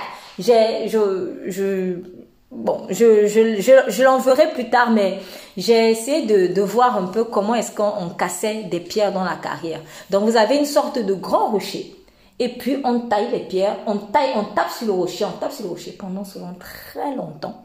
Et une fois que la pierre est extraite du rocher, on commence encore à taper sur la pierre, on lui donne la forme qu'on veut. Et ça prend du temps. Mais la préparation de la pierre, là, en tout cas, lorsqu'elle est extraite de la carrière, c'est surtout en tapant. Et finalement, tu te rends compte que toute la préparation, tu as l'impression qu'on te tape dessus. Mais c'est la vérité. Ce rocher-là, ou cette carrière-là, en fait, représente ton cœur de pierre d'où tu étais extrait. Cette image, elle est forte, en fait. Ce n'est pas anodin. Parce qu'on aurait pu reconstruire autrement. On aurait pu venir taper dans la maison. Mais pourquoi est-ce que Dieu fait comme ça? Il est en train de montrer son fonctionnement avec chacun de nous. Nous avons été extraits d'une carrière, nous avons été extraits de quelque chose qui est trop dur. En fait, hein, nous, nous étions, comme il est écrit, vous qui étiez fils de colère. Fils de colère, digne d'être haï. Chaque fois ce verset, il me, enfin, ça me, je me dis toujours waouh, parce que moi, je ne, à l'époque, à ce moment-là, quand je l'ai découvert ce passage, je ne me rendais pas compte à quel point j'étais fille de colère. Mais en fait, l'apôtre Pierre dit, vous qui étiez fils de colère, et en fait, il parle de la compassion que nous devons avoir vis-à-vis des autres, de ceux qui ne sont pas encore vraiment en Christ. Vous qui étiez fils de colère, digne d'être haï. Donc, ce qui veut dire que quand quelqu'un disait que je te déteste, il avait raison ou tu méritais qu'on te déteste. Tellement, en fait, nous étions durs. C'est pour cela que le Seigneur dit, qu'il changera notre cœur de, de, pierre en cœur de chair. C'est pour cela, en fait. Nous venons d'une carrière. Ça représente en fait le monde et la chair qui est dure.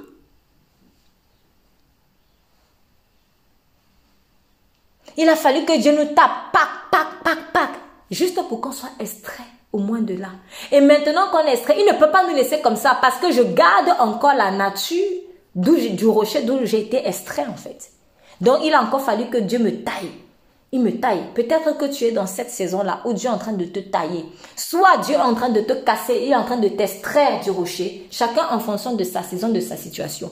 Donc l'homme est peut-être dans une saison où on est en train de l'extraire en fait du rocher du monde. Donc Jésus est en train de taper.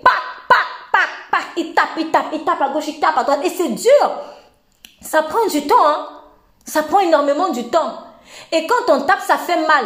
Donc il y a plein de choses bizarres qui m'arrivent, des choses tellement douloureuses. Mais en fait, c'est le marteau de Christ. C'est le marteau de Christ qui est en train de taper pour que je puisse sortir de cette carrière. Parce que je suis trop collée. Je suis trop collée en fait au monde. En fait, je ne faisais qu'un avec le monde.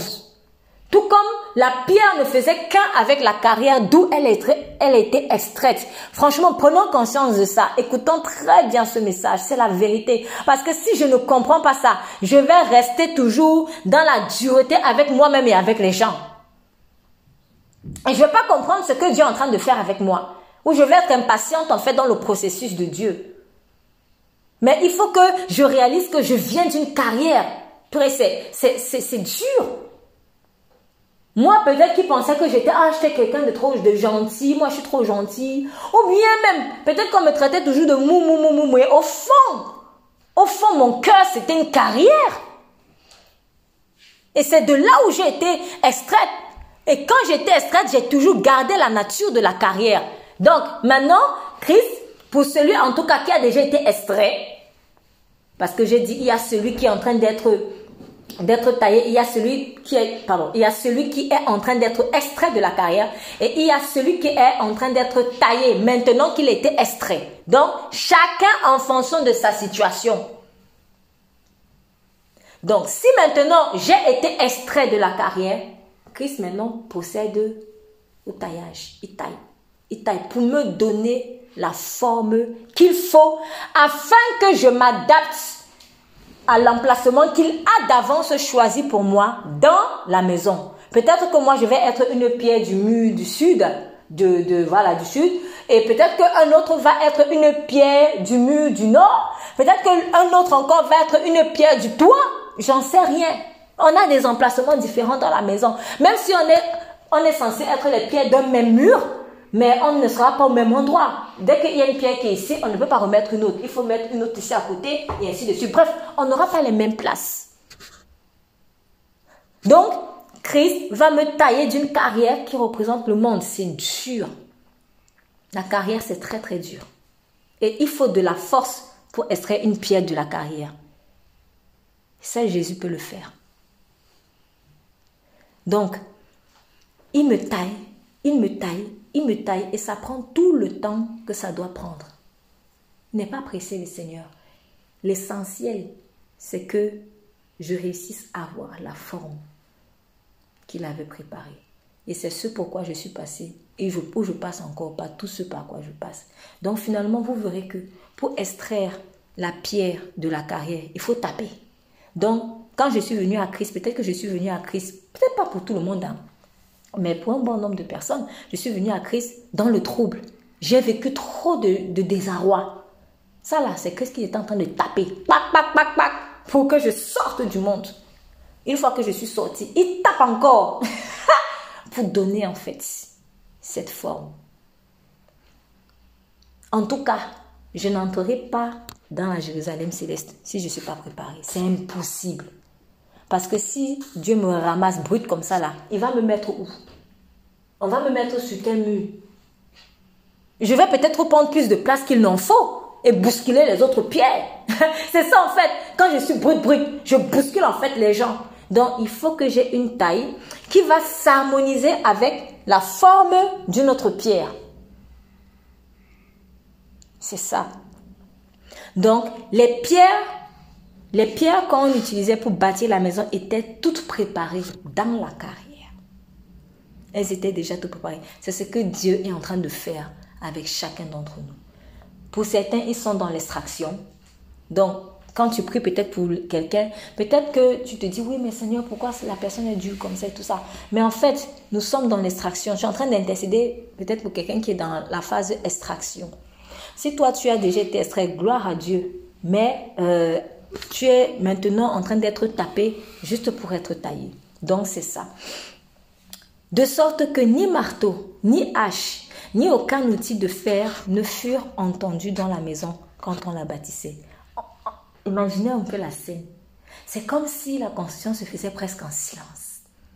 Je pouvais même pas, peut-être même que de loin, je ne pouvais pas imaginer que des gens sont en train de construire. Mais les pierres étaient déjà bien préparées de telle sorte qu'on venait seulement les poser. On n'entendait pas de bruit d'outils, ni marteau, ni hache, ni aucun outil. En fait, c'est l'image du repos. Quand je suis bien préparée, franchement, quand je suis bien préparée, la construction continue, hein, mais il y a une phase de repos maintenant. Il y a un temps pour tout. Il y a un temps pour la paix, il y a un temps pour la guerre. Il y a un temps pour travailler, un temps pour se reposer. Tout au long de ma vie, il y aura des phases de repos aussi. Il y aura des phases de consolation.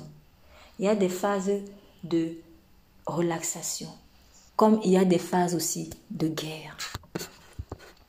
Mais si tu veux vivre le repos éternel, parce qu'une fois que la pierre était placée dans la maison, on ne pouvait plus la retirer. C'était fini comme ça là.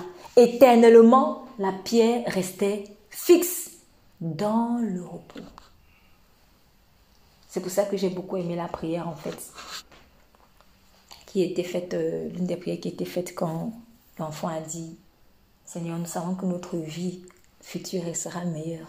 C'est ça. Dieu est en train de préparer notre repos. Nous, déjà, nous sommes dans le repos en tant que tel, oui, mais c'est vrai qu'une chose est sûre, c'est que, voilà, il y a des turbulences encore sur Terre, mais nous serons dans le repos pour l'éternité. C'est ce que Christ prépare. Mais nous ne vivons dans le repos que si nous sommes taillés à la forme que Jésus-Christ a préparée. Et c'est important. Quand on est dans le temple, on n'est plus dans la phase du taillage. On est simplement en train de poser une en pause. Imaginez une construction presque en silence. Tellement les gens sont calmes. Moi, j'ai jamais vu une construction en silence. Franchement, j'ai jamais vu. Si je passe devant un immeuble, je sais qu'il y a une construction, pas parce que j'ai vu des maçons ou des gens, mais j'entends faire les bruits. mais quand j'ai vu ça, je me suis dit, waouh, de telle sorte qu'on n'entendait ni marteau, ni hache, ni aucun outil. Imagine, aucun outil. Si c'était pas la parole de Dieu, je n'allais pas y croire. Franchement, j'allais dire non, c'est impossible. Mais c'est parce que je sais que Dieu n'est pas un menteur que j'y crois et je me dis, waouh, ça a dû être merveilleux pour ceux qui étaient là. Ça a dû être merveilleux. J'aurais, aimé être là et, et, voir ça. Une construction d'un si grand temple, presque en silence, ne fut entendu dans la maison quand on la bâtissait. Mais c'est ce que Dieu veut faire. Il y a une phase de ta vie où tu vas arriver. Ça sera une, telle, une phase de tel repos que tout ce que tu vas faire, ça prospère, mais poire comme ça, c'est une phase en fait. C'est réel, c'est une phase. Quand j'étudiais l'arc-en-ciel, pour ceux qui ont euh, en tout cas, lu euh, les orientations que j'avais faites dessus, j'avais compris une chose, c'est que dans vers les dernières couleurs, c'était la couleur bleue. Ouais, il y a la couleur bleue et il y a la couleur indigo. Voilà, elles se suivent. Tu as le bleu d'abord et après tu as l'indigo. En fait, j'avais compris que à partir du bleu là, c'est comme si tu rentres dans une phase de domination, mais là, vraiment de domination. Au début là, peut-être tu te cherches encore, il y a le feu avec l'orange, il y a le, il y a plein plein de choses. Tu crois avec le vert, il y a plein de choses. Voilà, mais à un certain moment, un certain moment quand tu persévères avec Dieu, tu es tellement dans le repos en fait. Il y a certaines tactiques du diable. Il y a quelques années, tu voyais ça. Oh, oh là là, des années plus tard, tu vois ça, tu en ris. Tu en ris. Tu en ris en fait. Tu es dans le repos. La phase de domination et la phase de notoriété en fait, c'est-à-dire spécifiquement dans le monde spirituel et ça peut se manifester dans le monde naturel. En fait, ton nom devient grand, comme le nom d'Abraham, je rendrai ton nom grand. Il y a une phase où tu es tellement dans le repos et comme tu es dans le repos, maintenant, c'est toi qui combats plus pour les gens. Avant, peut-être les combats, c'était trop centré sur toi. C'est-à-dire tout ce que tu faisais, il faut que je me libère, il faut que je, il faut que je sois délivré, il faut que je, je, je moi, moi, c'était trop centré sur toi. Mais quand tu arrives à une phase de domination, Dieu nous a créés pour dominer. Quand tu arrives dans cette phase-là, tu es, tu, es, tu dans le repos en fait. Et c'est toi maintenant qui viens un peu plus à la rescousse. Non, beaucoup.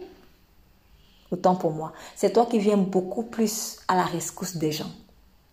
C'est celui qui domine vraiment qui peut être toujours le secouriste des gens en fait. Pourquoi? Parce que lui, on ne peut pas l'attaquer facilement. lui, on ne peut pas l'attaquer.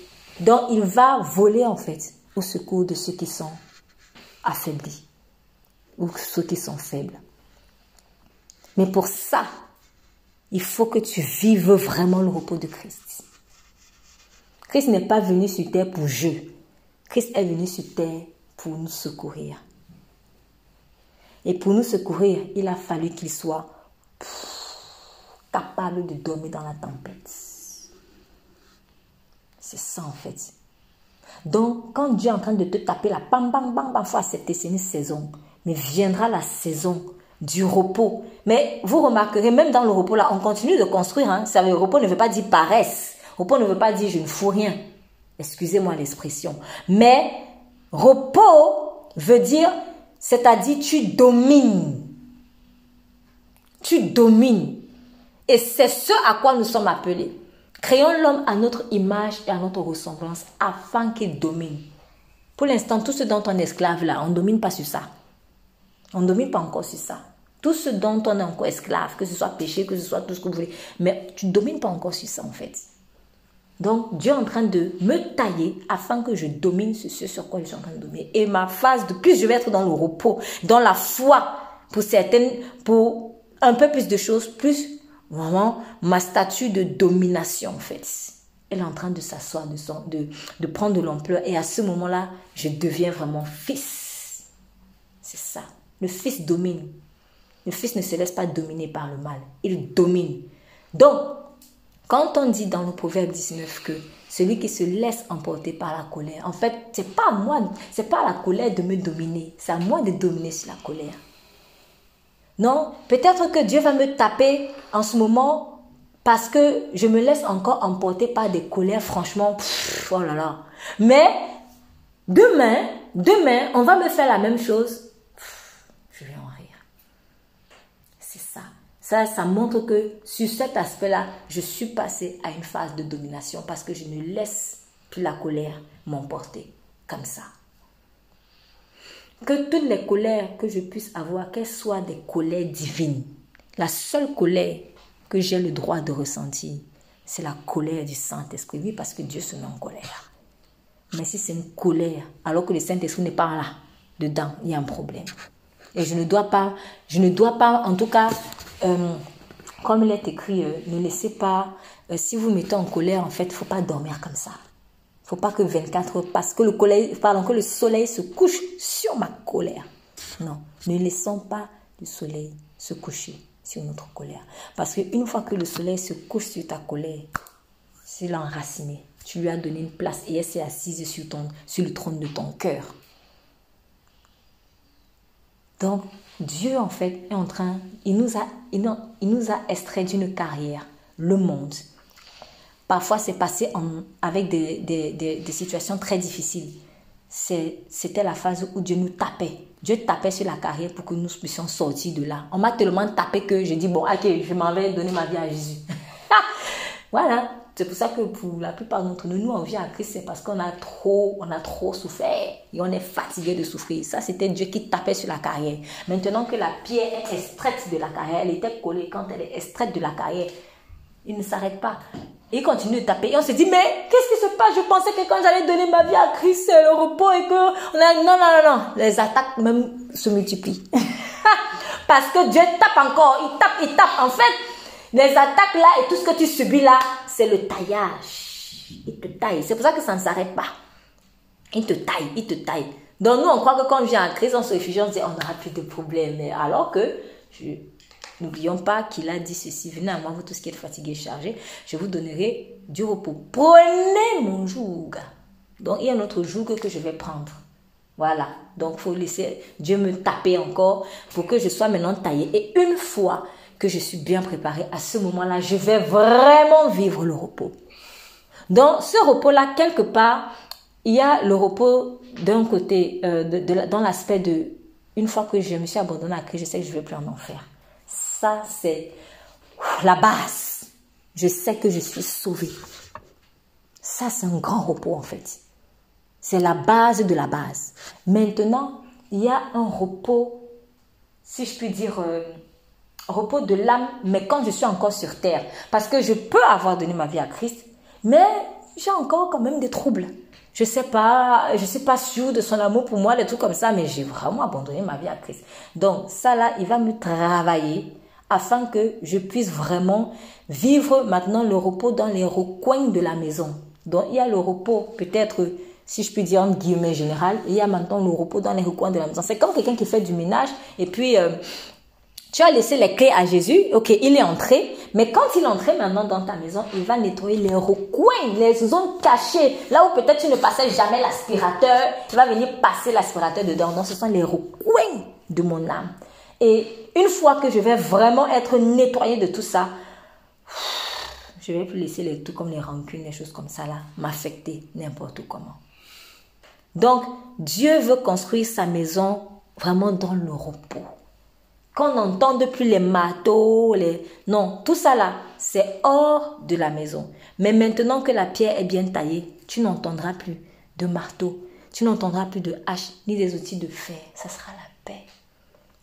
C'est dans ça que tu es en train de tendre. C'est dans ça que tu es en train de tendre. C'est dans ça que nous sommes en train de tendre. Et nous avons cette espérance-là. Et cette espérance-là ne trompe pas, comme il est écrit. Elle ne trompe pas. Donc, prenons vraiment notre mal en patience parce que je ne pourrais pas m'adapter aux autres pierres qui sont aussi, qui font également partie de la construction de Christ si je n'ai pas laissé Christ me tailler hors de la carrière parce que je n'aurai pas la forme adaptée. C'est très important. Donc si je viens brut, je vais brusquer aussi les autres pierres et l'édifice et puis ça fait la disharmonie. Donc laissons vraiment Christ nous tailler. Maintenant,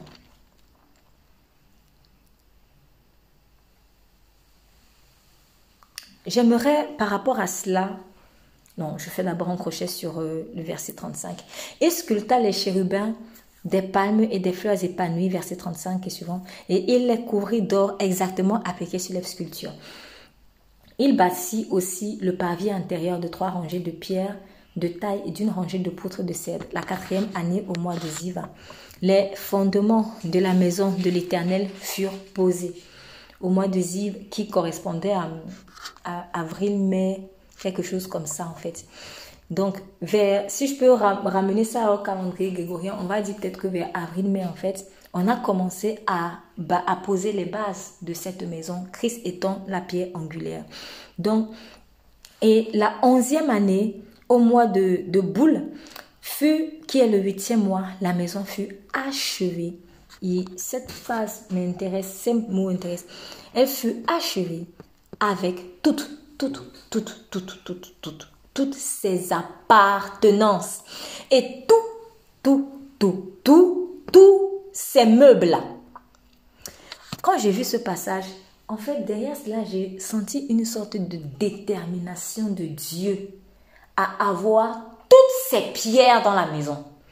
Toutes ces pierres dans la maison. Dieu veut toutes ces pierres vivantes dans la maison. Quand il a demandé à Noé de construire l'arche, quand il a demandé à Noé de construire l'arche, il fallait que tout ce qui était appelé à entrer l'arche entre avant que Dieu ne ferme l'arche et n'envoie le déluge. Donc, quand je disais à l'une d'entre vous une fois, vraiment, quand Dieu avait dit tu vas prendre les animaux par couple, c'était vraiment tous les animaux que Dieu a. voilà, c'était tous les animaux. C'était vraiment tout ce que Dieu avait déjà préparé en tout cas. De telle sorte que le lion est entré, la gazelle est entrée, le guépard est entré, la panthère est entrée. Vous remarquerez que j'ai pris l'exemple d'animaux qui sont très rapides. Mais il n'y a pas que le guépard, il n'y a pas que le lion, il n'y a pas que... Il y a aussi la tortue. Il y a aussi les escargots. Il y a aussi peut-être le paresseux. Je ne sais pas quel animal encore est très lent. Bref. Euh, bref. Allez, vous voyez ce que je vais dire. Dieu attendra que tous ses enfants soient réunis avant de dire c'est la fin. Et Dieu m'a attendu. Dieu a attendu chacun d'entre nous. Franchement, ça me touche. Ça me touche. Dieu t'attendra. Dieu t'attendra. Parce que tu es important et indispensable en fait pour son édifice. Il t'a choisi. Dieu m'a choisi. Peut-être que je n'ai pas la même vitesse que la panthère, moi escargot. Mais il m'aime tellement qu'il ne fermera pas la porte de l'arche tant que je ne suis pas entrée. L'essentiel, c'est que moi, escargot, j'avance. Parce que l'idée, ce n'est pas que l'escargot s'assoit comme ça et puis euh, bloque tout le monde. Non. Mais en fait, tant que j'avance, même si ce n'est pas d'escargot, il dit, laissez l'arche ouverte. Parce qu'il y a une pierre dont j'ai besoin. Il faut prendre conscience de ça. D'à quel point je suis utile et importante. J'ai été choisie par grâce, mais il m'a choisi. Dieu m'a choisi. Donc, l'édifice est achevé. D'un côté, quand maintenant je suis préparée, je suis posée, mais quand aussi l'autre va être prêt. Ce qui veut dire que moi, à toute seule, je ne peux pas faire tout l'édifice. J'ai besoin qu'on attende de l'autre. Voilà aussi pourquoi il y a certaines choses que je vis. Je vis certaines choses parce que je suis en train d'attendre quelqu'un. Si moi j'étais en mode antilope, lui il est en mode tortue. Mais en tout cas, la maison ne sera pas achevée tant que la tortue n'entre pas. Tout comme par rapport à d'autres personnes, moi j'étais tortue. Parce que peut-être que par rapport à l'autre, moi je me sens guépard. Mais moi qui me sens aujourd'hui guépard, avant là, ou pour une autre personne, même au même moment, je suis une tortue parce que lui, il est plus rapide. Il entrait. Mais Dieu m'a attendu. Il m'a attendu. Donc, il y a des choses que je, peut-être, je ne suis pas, je ne peux pas être en mesure de les faire actuellement parce que pour l'instant, je ne suis pas complètement taillée. Donc, Christ a encore besoin de me tailler. Mais il y a des fois où je suis déjà taillée. Donc, imaginons les pierres qui avaient déjà été taillées et qui ont été posées sur le mur. Bon, si on s'arrêtait là, ok, on a terminé le mur, euh, du côté euh, de gauche et de droite, et puis la devanture aussi, mais il y a le derrière, c'est pas terminé. Les autres pierres sont déjà prêtes. Est-ce qu'on pouvait dire que la maison était achevée? Non. Parce qu'il fallait attendre que d'autres pierres arrivent. Il fallait attendre que d'autres pierres soient extraites carrément de la carrière. Il fallait attendre que d'autres pierres soient taillées aussi. Il fallait attendre qu'elles soient acheminées pour être posées.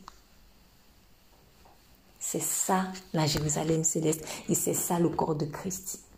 Donc il y a des choses que je ne vis pas, c'est vrai, en ce moment, parce que je suis en train d'attendre certaines pierres. Il y a un passage où euh, l'apôtre Paul nous encourage, il dit, nous qui sommes donc entourés d'une nuée de témoins, nous sommes entourés d'une nuée de témoins dont nous devons courir avec persévérance notre course. Et quand il parle de la nuée de témoins, il parle de ceux qui nous ont précédés là-haut. Les noces de l'agneau ne peuvent pas avoir lieu si nous sommes encore ici. Est-ce qu'on se rend compte qu'il y a des gens qui nous attendent là-bas? Waouh depuis des années, peut-être je ne sais pas combien, peut-être des millions d'années même. C'est fort, franchement c'est fort. Et ils sont là, ils attendent. Ils attendent, ils attendent tant, tant, tant que, tant que, waouh, tant que peut-être je ne suis pas là.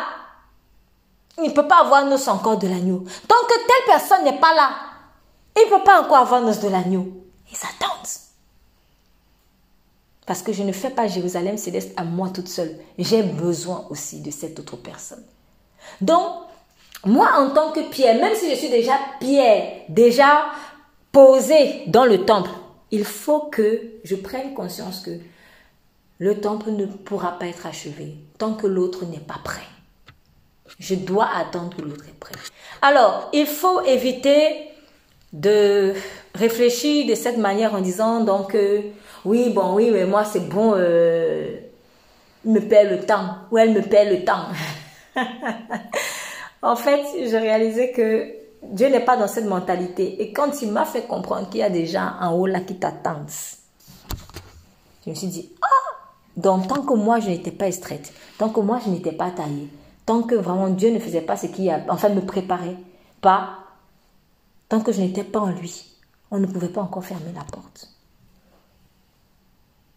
L'idée ici, c'est pas de de, jouer maintenant euh, les orgueilleux, mais de prendre conscience de l'amour de Dieu vraiment pour nous.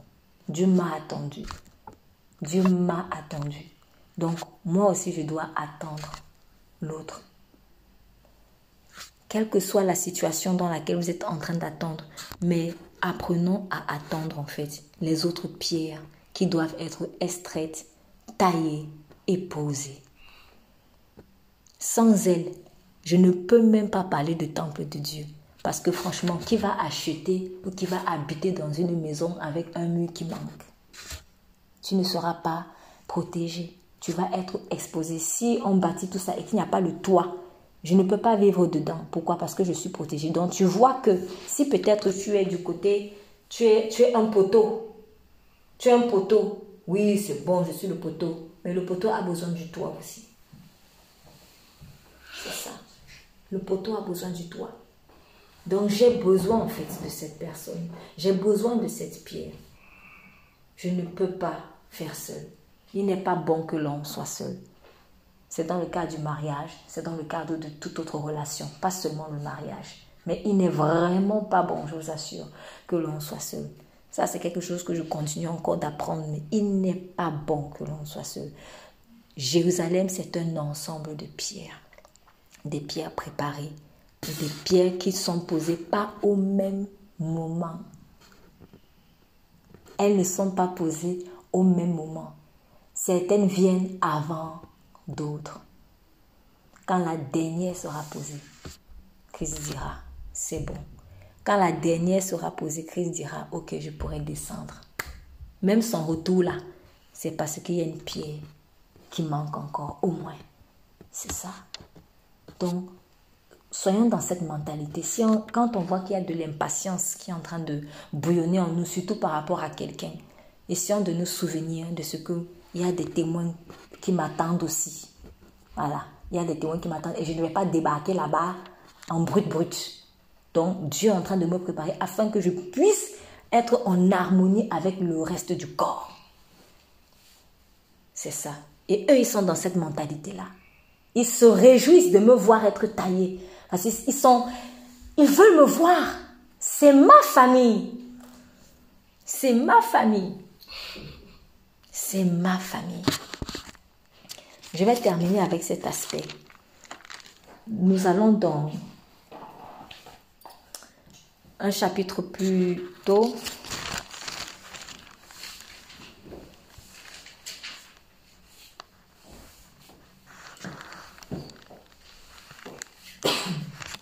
Pardon. Un roi chapitre 5.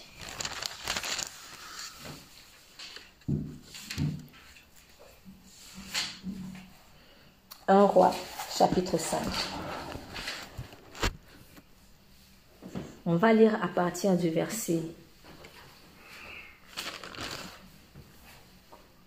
premier jusqu'au verset 5 d'abord et ensuite verset 18. Donc 1 roi chapitre 5 verset 1 jusqu'au verset 5 s'il vous plaît, je demande la lecture.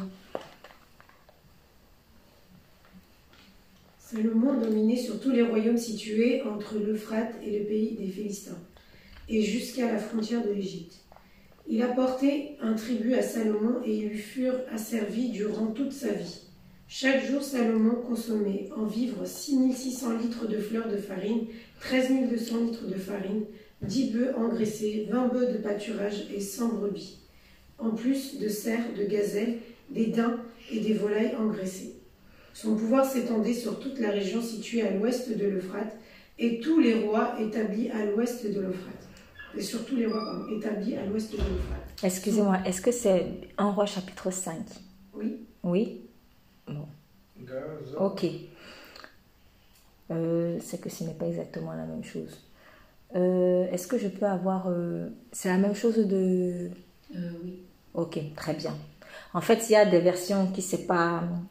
Voilà, une qui, qui est plus longue et puis ça commence pas au même endroit. Ok, c'est pas grave. Je vais lire dans, dans, dans la version que j'ai.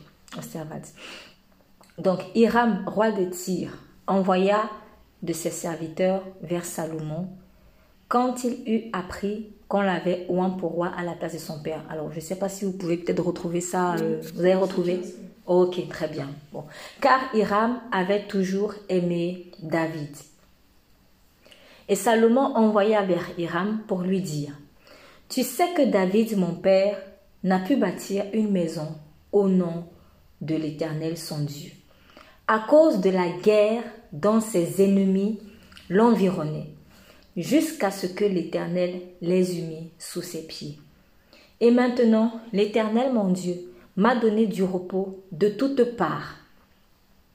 Je n'ai point d'adversaire ni d'affaires fâcheuses.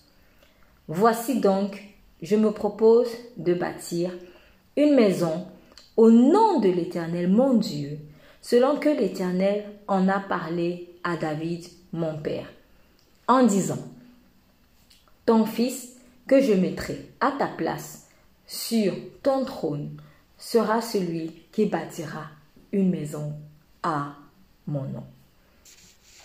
Maintenant, quand on lit le verset 18, alors je ne sais pas à quoi ça correspond dans vos autres versions, mais c'est le tout dernier verset dans le chapitre 5 de mon côté. Et les ouvriers de Salomon, et les ouvriers de Hiram, et les Ghibliens taillèrent et préparèrent le bois et les pierres pour bâtir la maison. Alors, Salomon dit au roi de Tyr, Hiram, tu sais que David n'a pas pu bâtir une maison pour Dieu. Voilà, il n'a pas pu bâtir une maison pour Dieu à cause de la guerre dont ses ennemis l'environnaient, jusqu'à ce que l'Éternel les mis sous ses pieds.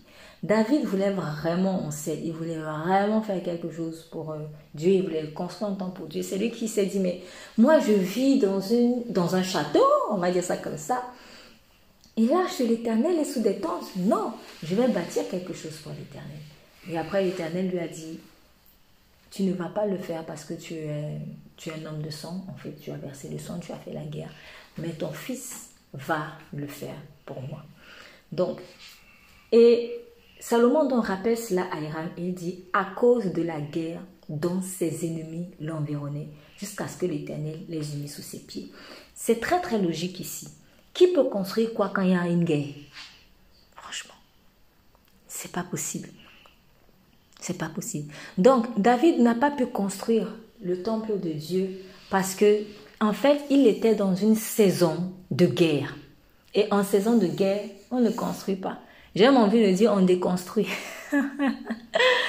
oui, dans la saison de guerre, c'est la déconstruction. Boum, boum, boum, boum. Tout, tout tombe. Donc, pour pouvoir construire quelque chose, il faut quoi? La paix. Il faut le repos. Et ici, il y a encore une image très forte en fait par rapport à nous, donc qui correspond à ce que je viens de dire. Pour, là, je donne une illustration de ce que je viens de dire dans 1 roi chapitre 6 au verset 7. En fait, il y a des saisons de ta vie où tu peux pas vraiment, ou alors Dieu peut pas vraiment construire quelque chose de concret avec toi. Pourquoi Parce que c'est une phase où il faut lutter. Poum, poum, poum, poum, poum, poum, poum, poum, poum, poum, poum, poum. Mais viendra aussi la saison où tu seras en paix. En fait, cette saison-là, c'est la saison de Salomon. Je l'ai appelée comme ça. Il y a des saisons de nos vies qui vont être comme des saisons de David. Il y a des saisons de nos vies qui vont être comme des saisons de Salomon. Et si Dieu t'en a fait la promesse, accroche-toi à cela. Si Dieu t'a dit, t'inquiète pas, tu auras la paix, tu seras heureux, tu seras il faut s'y accrocher. En fait, ce que je veux dire, c'est que les saisons entre guillemets de guerre, pardon, de, entre guillemets de David, ces saisons de guerre-là, elles sont des saisons qui font partie du processus. Parce que si David ne menait pas les guerres pour mettre à terre les ennemis, comment Salomon allait faire pour être en paix et construire? Parce que la paix que Salomon avait là, c'est parce que David avait livré déjà des guerres et écrasé l'ennemi. Il y a des choses que nous vivons aujourd'hui grâce à des personnes qui ont versé le sang, grâce à des martyrs. Par exemple, nous sommes dans un pays laïque. Mais il fut une, période où euh, tu n'adhérais pas à une certaine religion, tu n'étais pas libre. Tu ne pouvais pas faire certains métiers. C'est ça en fait. Donc, aussi, il y a des choses que tu vis maintenant pour que après tes enfants ne vivent plus. Ça, donc, je peux être comme ce David-là qui livre des guerres pour terrasser certains ennemis, afin que mon Salomon puisse être en paix et construire le temple de Dieu. Parce que les ennemis de David sont les ennemis de Salomon. C'est comme ça. Voilà. C'est aussi pour cela que c'est important vraiment de préparer, il faut préparer sa postérité. Il y a des choses que ta postérité ne doit plus vivre des alliances bizarres qui ont été contractées peut-être par tes pères et mères et tout ça, les ancêtres, tout ça là, ça doit s'arrêter avec toi en fait. Avec moi, je dois dire stop, c'est fini. Ma progéniture ne va pas vivre ça. Et je vais peut-être entre guillemets saigner en fait. je vais saigner, mais c'est parce que je suis en train de mettre un point final à certaines choses. Afin que mon ou mes Salomon puissent vivre en paix et donc poursuivre l'œuvre de Dieu. À plus grande échelle, du côté de Dieu, c'est un processus. Dieu, lui, là, pour but final, peut-être sa Jérusalem céleste avec toute sa famille. Voilà, tous ses enfants. Et du coup, il va dire, bon, toi, David, tu vas d'abord terrasser tout ça là, là. Quand tu as fini ton truc, allez, va te reposer. Et puis Salomon prend la relève. Et quand Salomon, quand Salomon aussi va partir, et c'est comme ça jusqu'à ce que on arrive à la fin. C'est ça. Donc, on peut voir ça de plusieurs manières et qui sont réelles.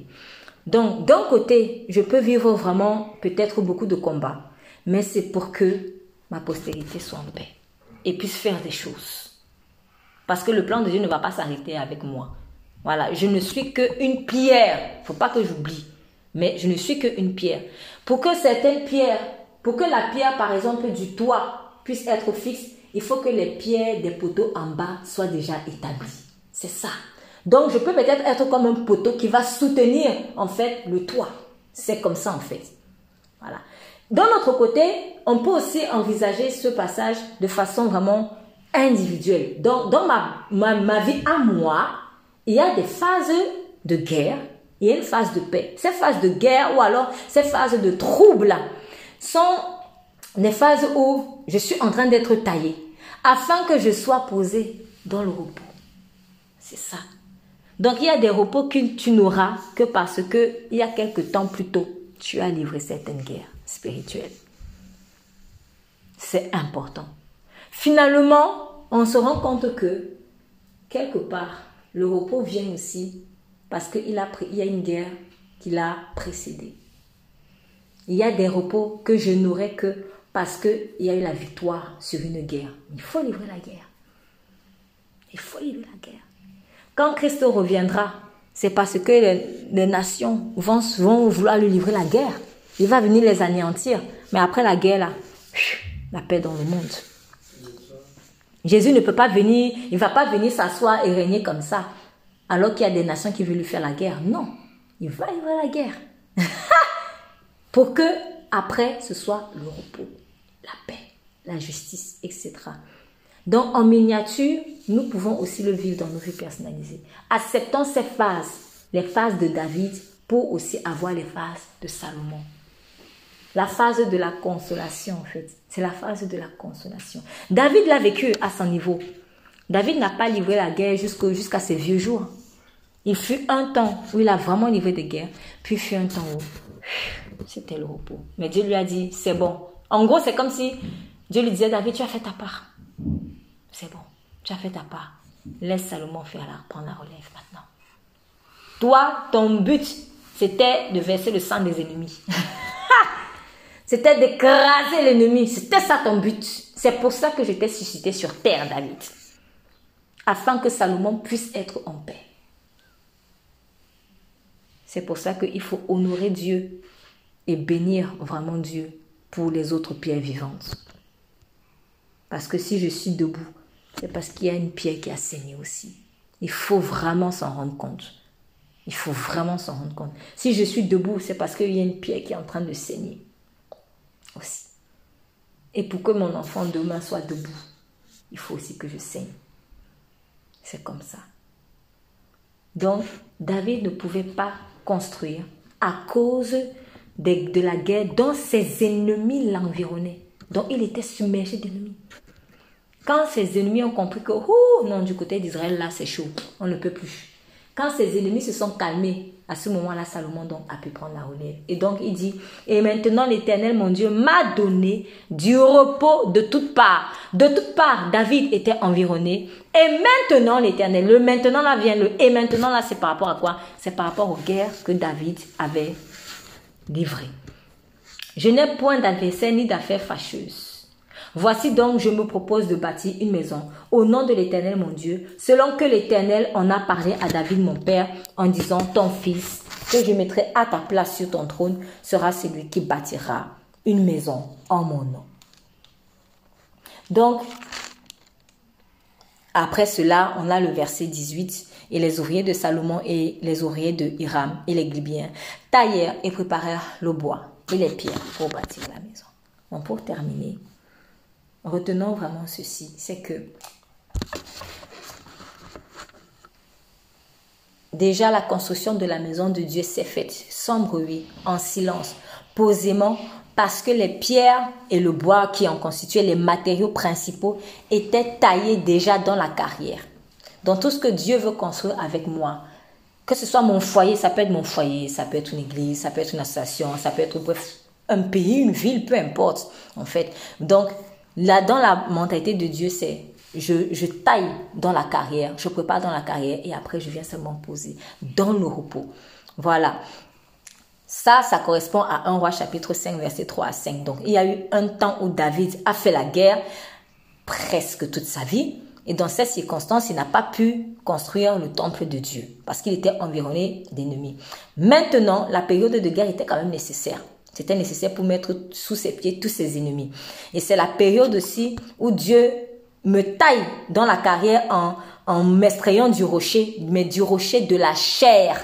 En m'extrayant du rocher, mais du rocher de la chair. Je ne parle pas du rocher de Christ. Il m'extrait du rocher de la chair pour me coller au rocher qui est Christ en fait. De telle sorte que finalement, c'est de Christ dont je suis la pierre. Je ne suis plus la pierre d'un rocher, de, de la chair, mais je suis désormais la pierre de Christ. Dans cette période de guerre-là, c'est aussi la période où Dieu me taille dans la carrière en m'extrayant du rocher de la chair. Par exemple, dans Ézéchiel 36, verset 26, on a dit tout à l'heure, un cœur nouveau, un esprit nouveau, j'ôterai de votre cœur le cœur de pierre et je vous donnerai un cœur de chair. Voilà, on voit aussi ça dans Deutéronome 30, verset 6. Ensuite, vient le temps que j'appelle le temps de Salomon, donc qui correspond à la saison de la paix dans notre vie. Donc ça correspond à un roi euh, chapitre 5, verset 4, c'est un temps de consolation, c'est un temps de restauration, c'est un temps de guérison, c'est un temps de pansement des plaies. C'est un temps de pansement des plaies. C'est dans cette période de paix que Dieu va m'utiliser pour construire son temple. Parce que j'ai besoin de la paix pour envisager certaines constructions. Plus besoin de marteaux, de fer, de bruit en tant que tel. Ça ne veut pas dire qu'il n'y a plus d'efforts à fournir, loin de là, puisque nous sommes quand même en pleine construction, donc il y a des efforts à fournir. Mais au moins, il y a une dimension de repos en Christ qui commence à être concrètement vécue, ou au moins conscientisée, parce qu'en réalité, le repos, on l'a déjà à la croix. Mais entre le repos qu'on a à la croix et conscientiser qu'on l'a vraiment à la croix pour le vivre, il y a une différence. Donc, dans cette dimension de paix-là, je prends conscience vraiment de, ma, de, ma, de mon identité en Christ. Et cela suppose forcément que nous sommes passés à une dimension de puissance, une dimension de gloire supérieure, car plus nous sommes puissants en Christ, plus nous vivrons dans le repos de Christ. Parce que nous n'aurons plus peur en fait. Je n'aurai plus peur de ci ou de cela, j'aurai plus peur de manquer, j'aurai plus peur, bref, de certaines choses qui viennent causer le trouble en moi. Et c'est en cela donc que je domine davantage. Il est écrit dans Proverbe 14, verset 1er, la femme sage bâtit sa maison. La femme sage bâtit sa maison, sachant que, sachant que c'est ainsi que Dieu aussi procède pour que nous soyons, pour en tout cas celles qui sont des femmes, pour que nous soyons vraiment ces femmes sages-là. C'est comme ça que Dieu est en train de nous faire bâtir notre maison. C'est valable aussi pour l'homme sage. Qui dit femme sage, dit homme sage. Une femme sage ne doit pas épouser un homme fou. voilà, donc euh, un homme à femme sage, homme sage, à homme sage, femme sage. Donc, si je suis un homme, Dieu me bâtit aussi de cette manière-là. Prenons donc courage et prenons notre mal en patience, mais nous vivrons. Nous commençons déjà à le vivre, mais sachant que la dimension de repos, nous allons la vivre davantage si nous nous laissons taillé par le Seigneur. Amen. Père, je te dis merci pour ta parole. Seigneur, tu es un Dieu de consolation et de restauration. Tu es celui qui pense les plaies. Et nous prions afin vraiment d'avoir cette perspective-là, éternelle, de ce que notre vie future, elle est meilleure que notre vie actuelle.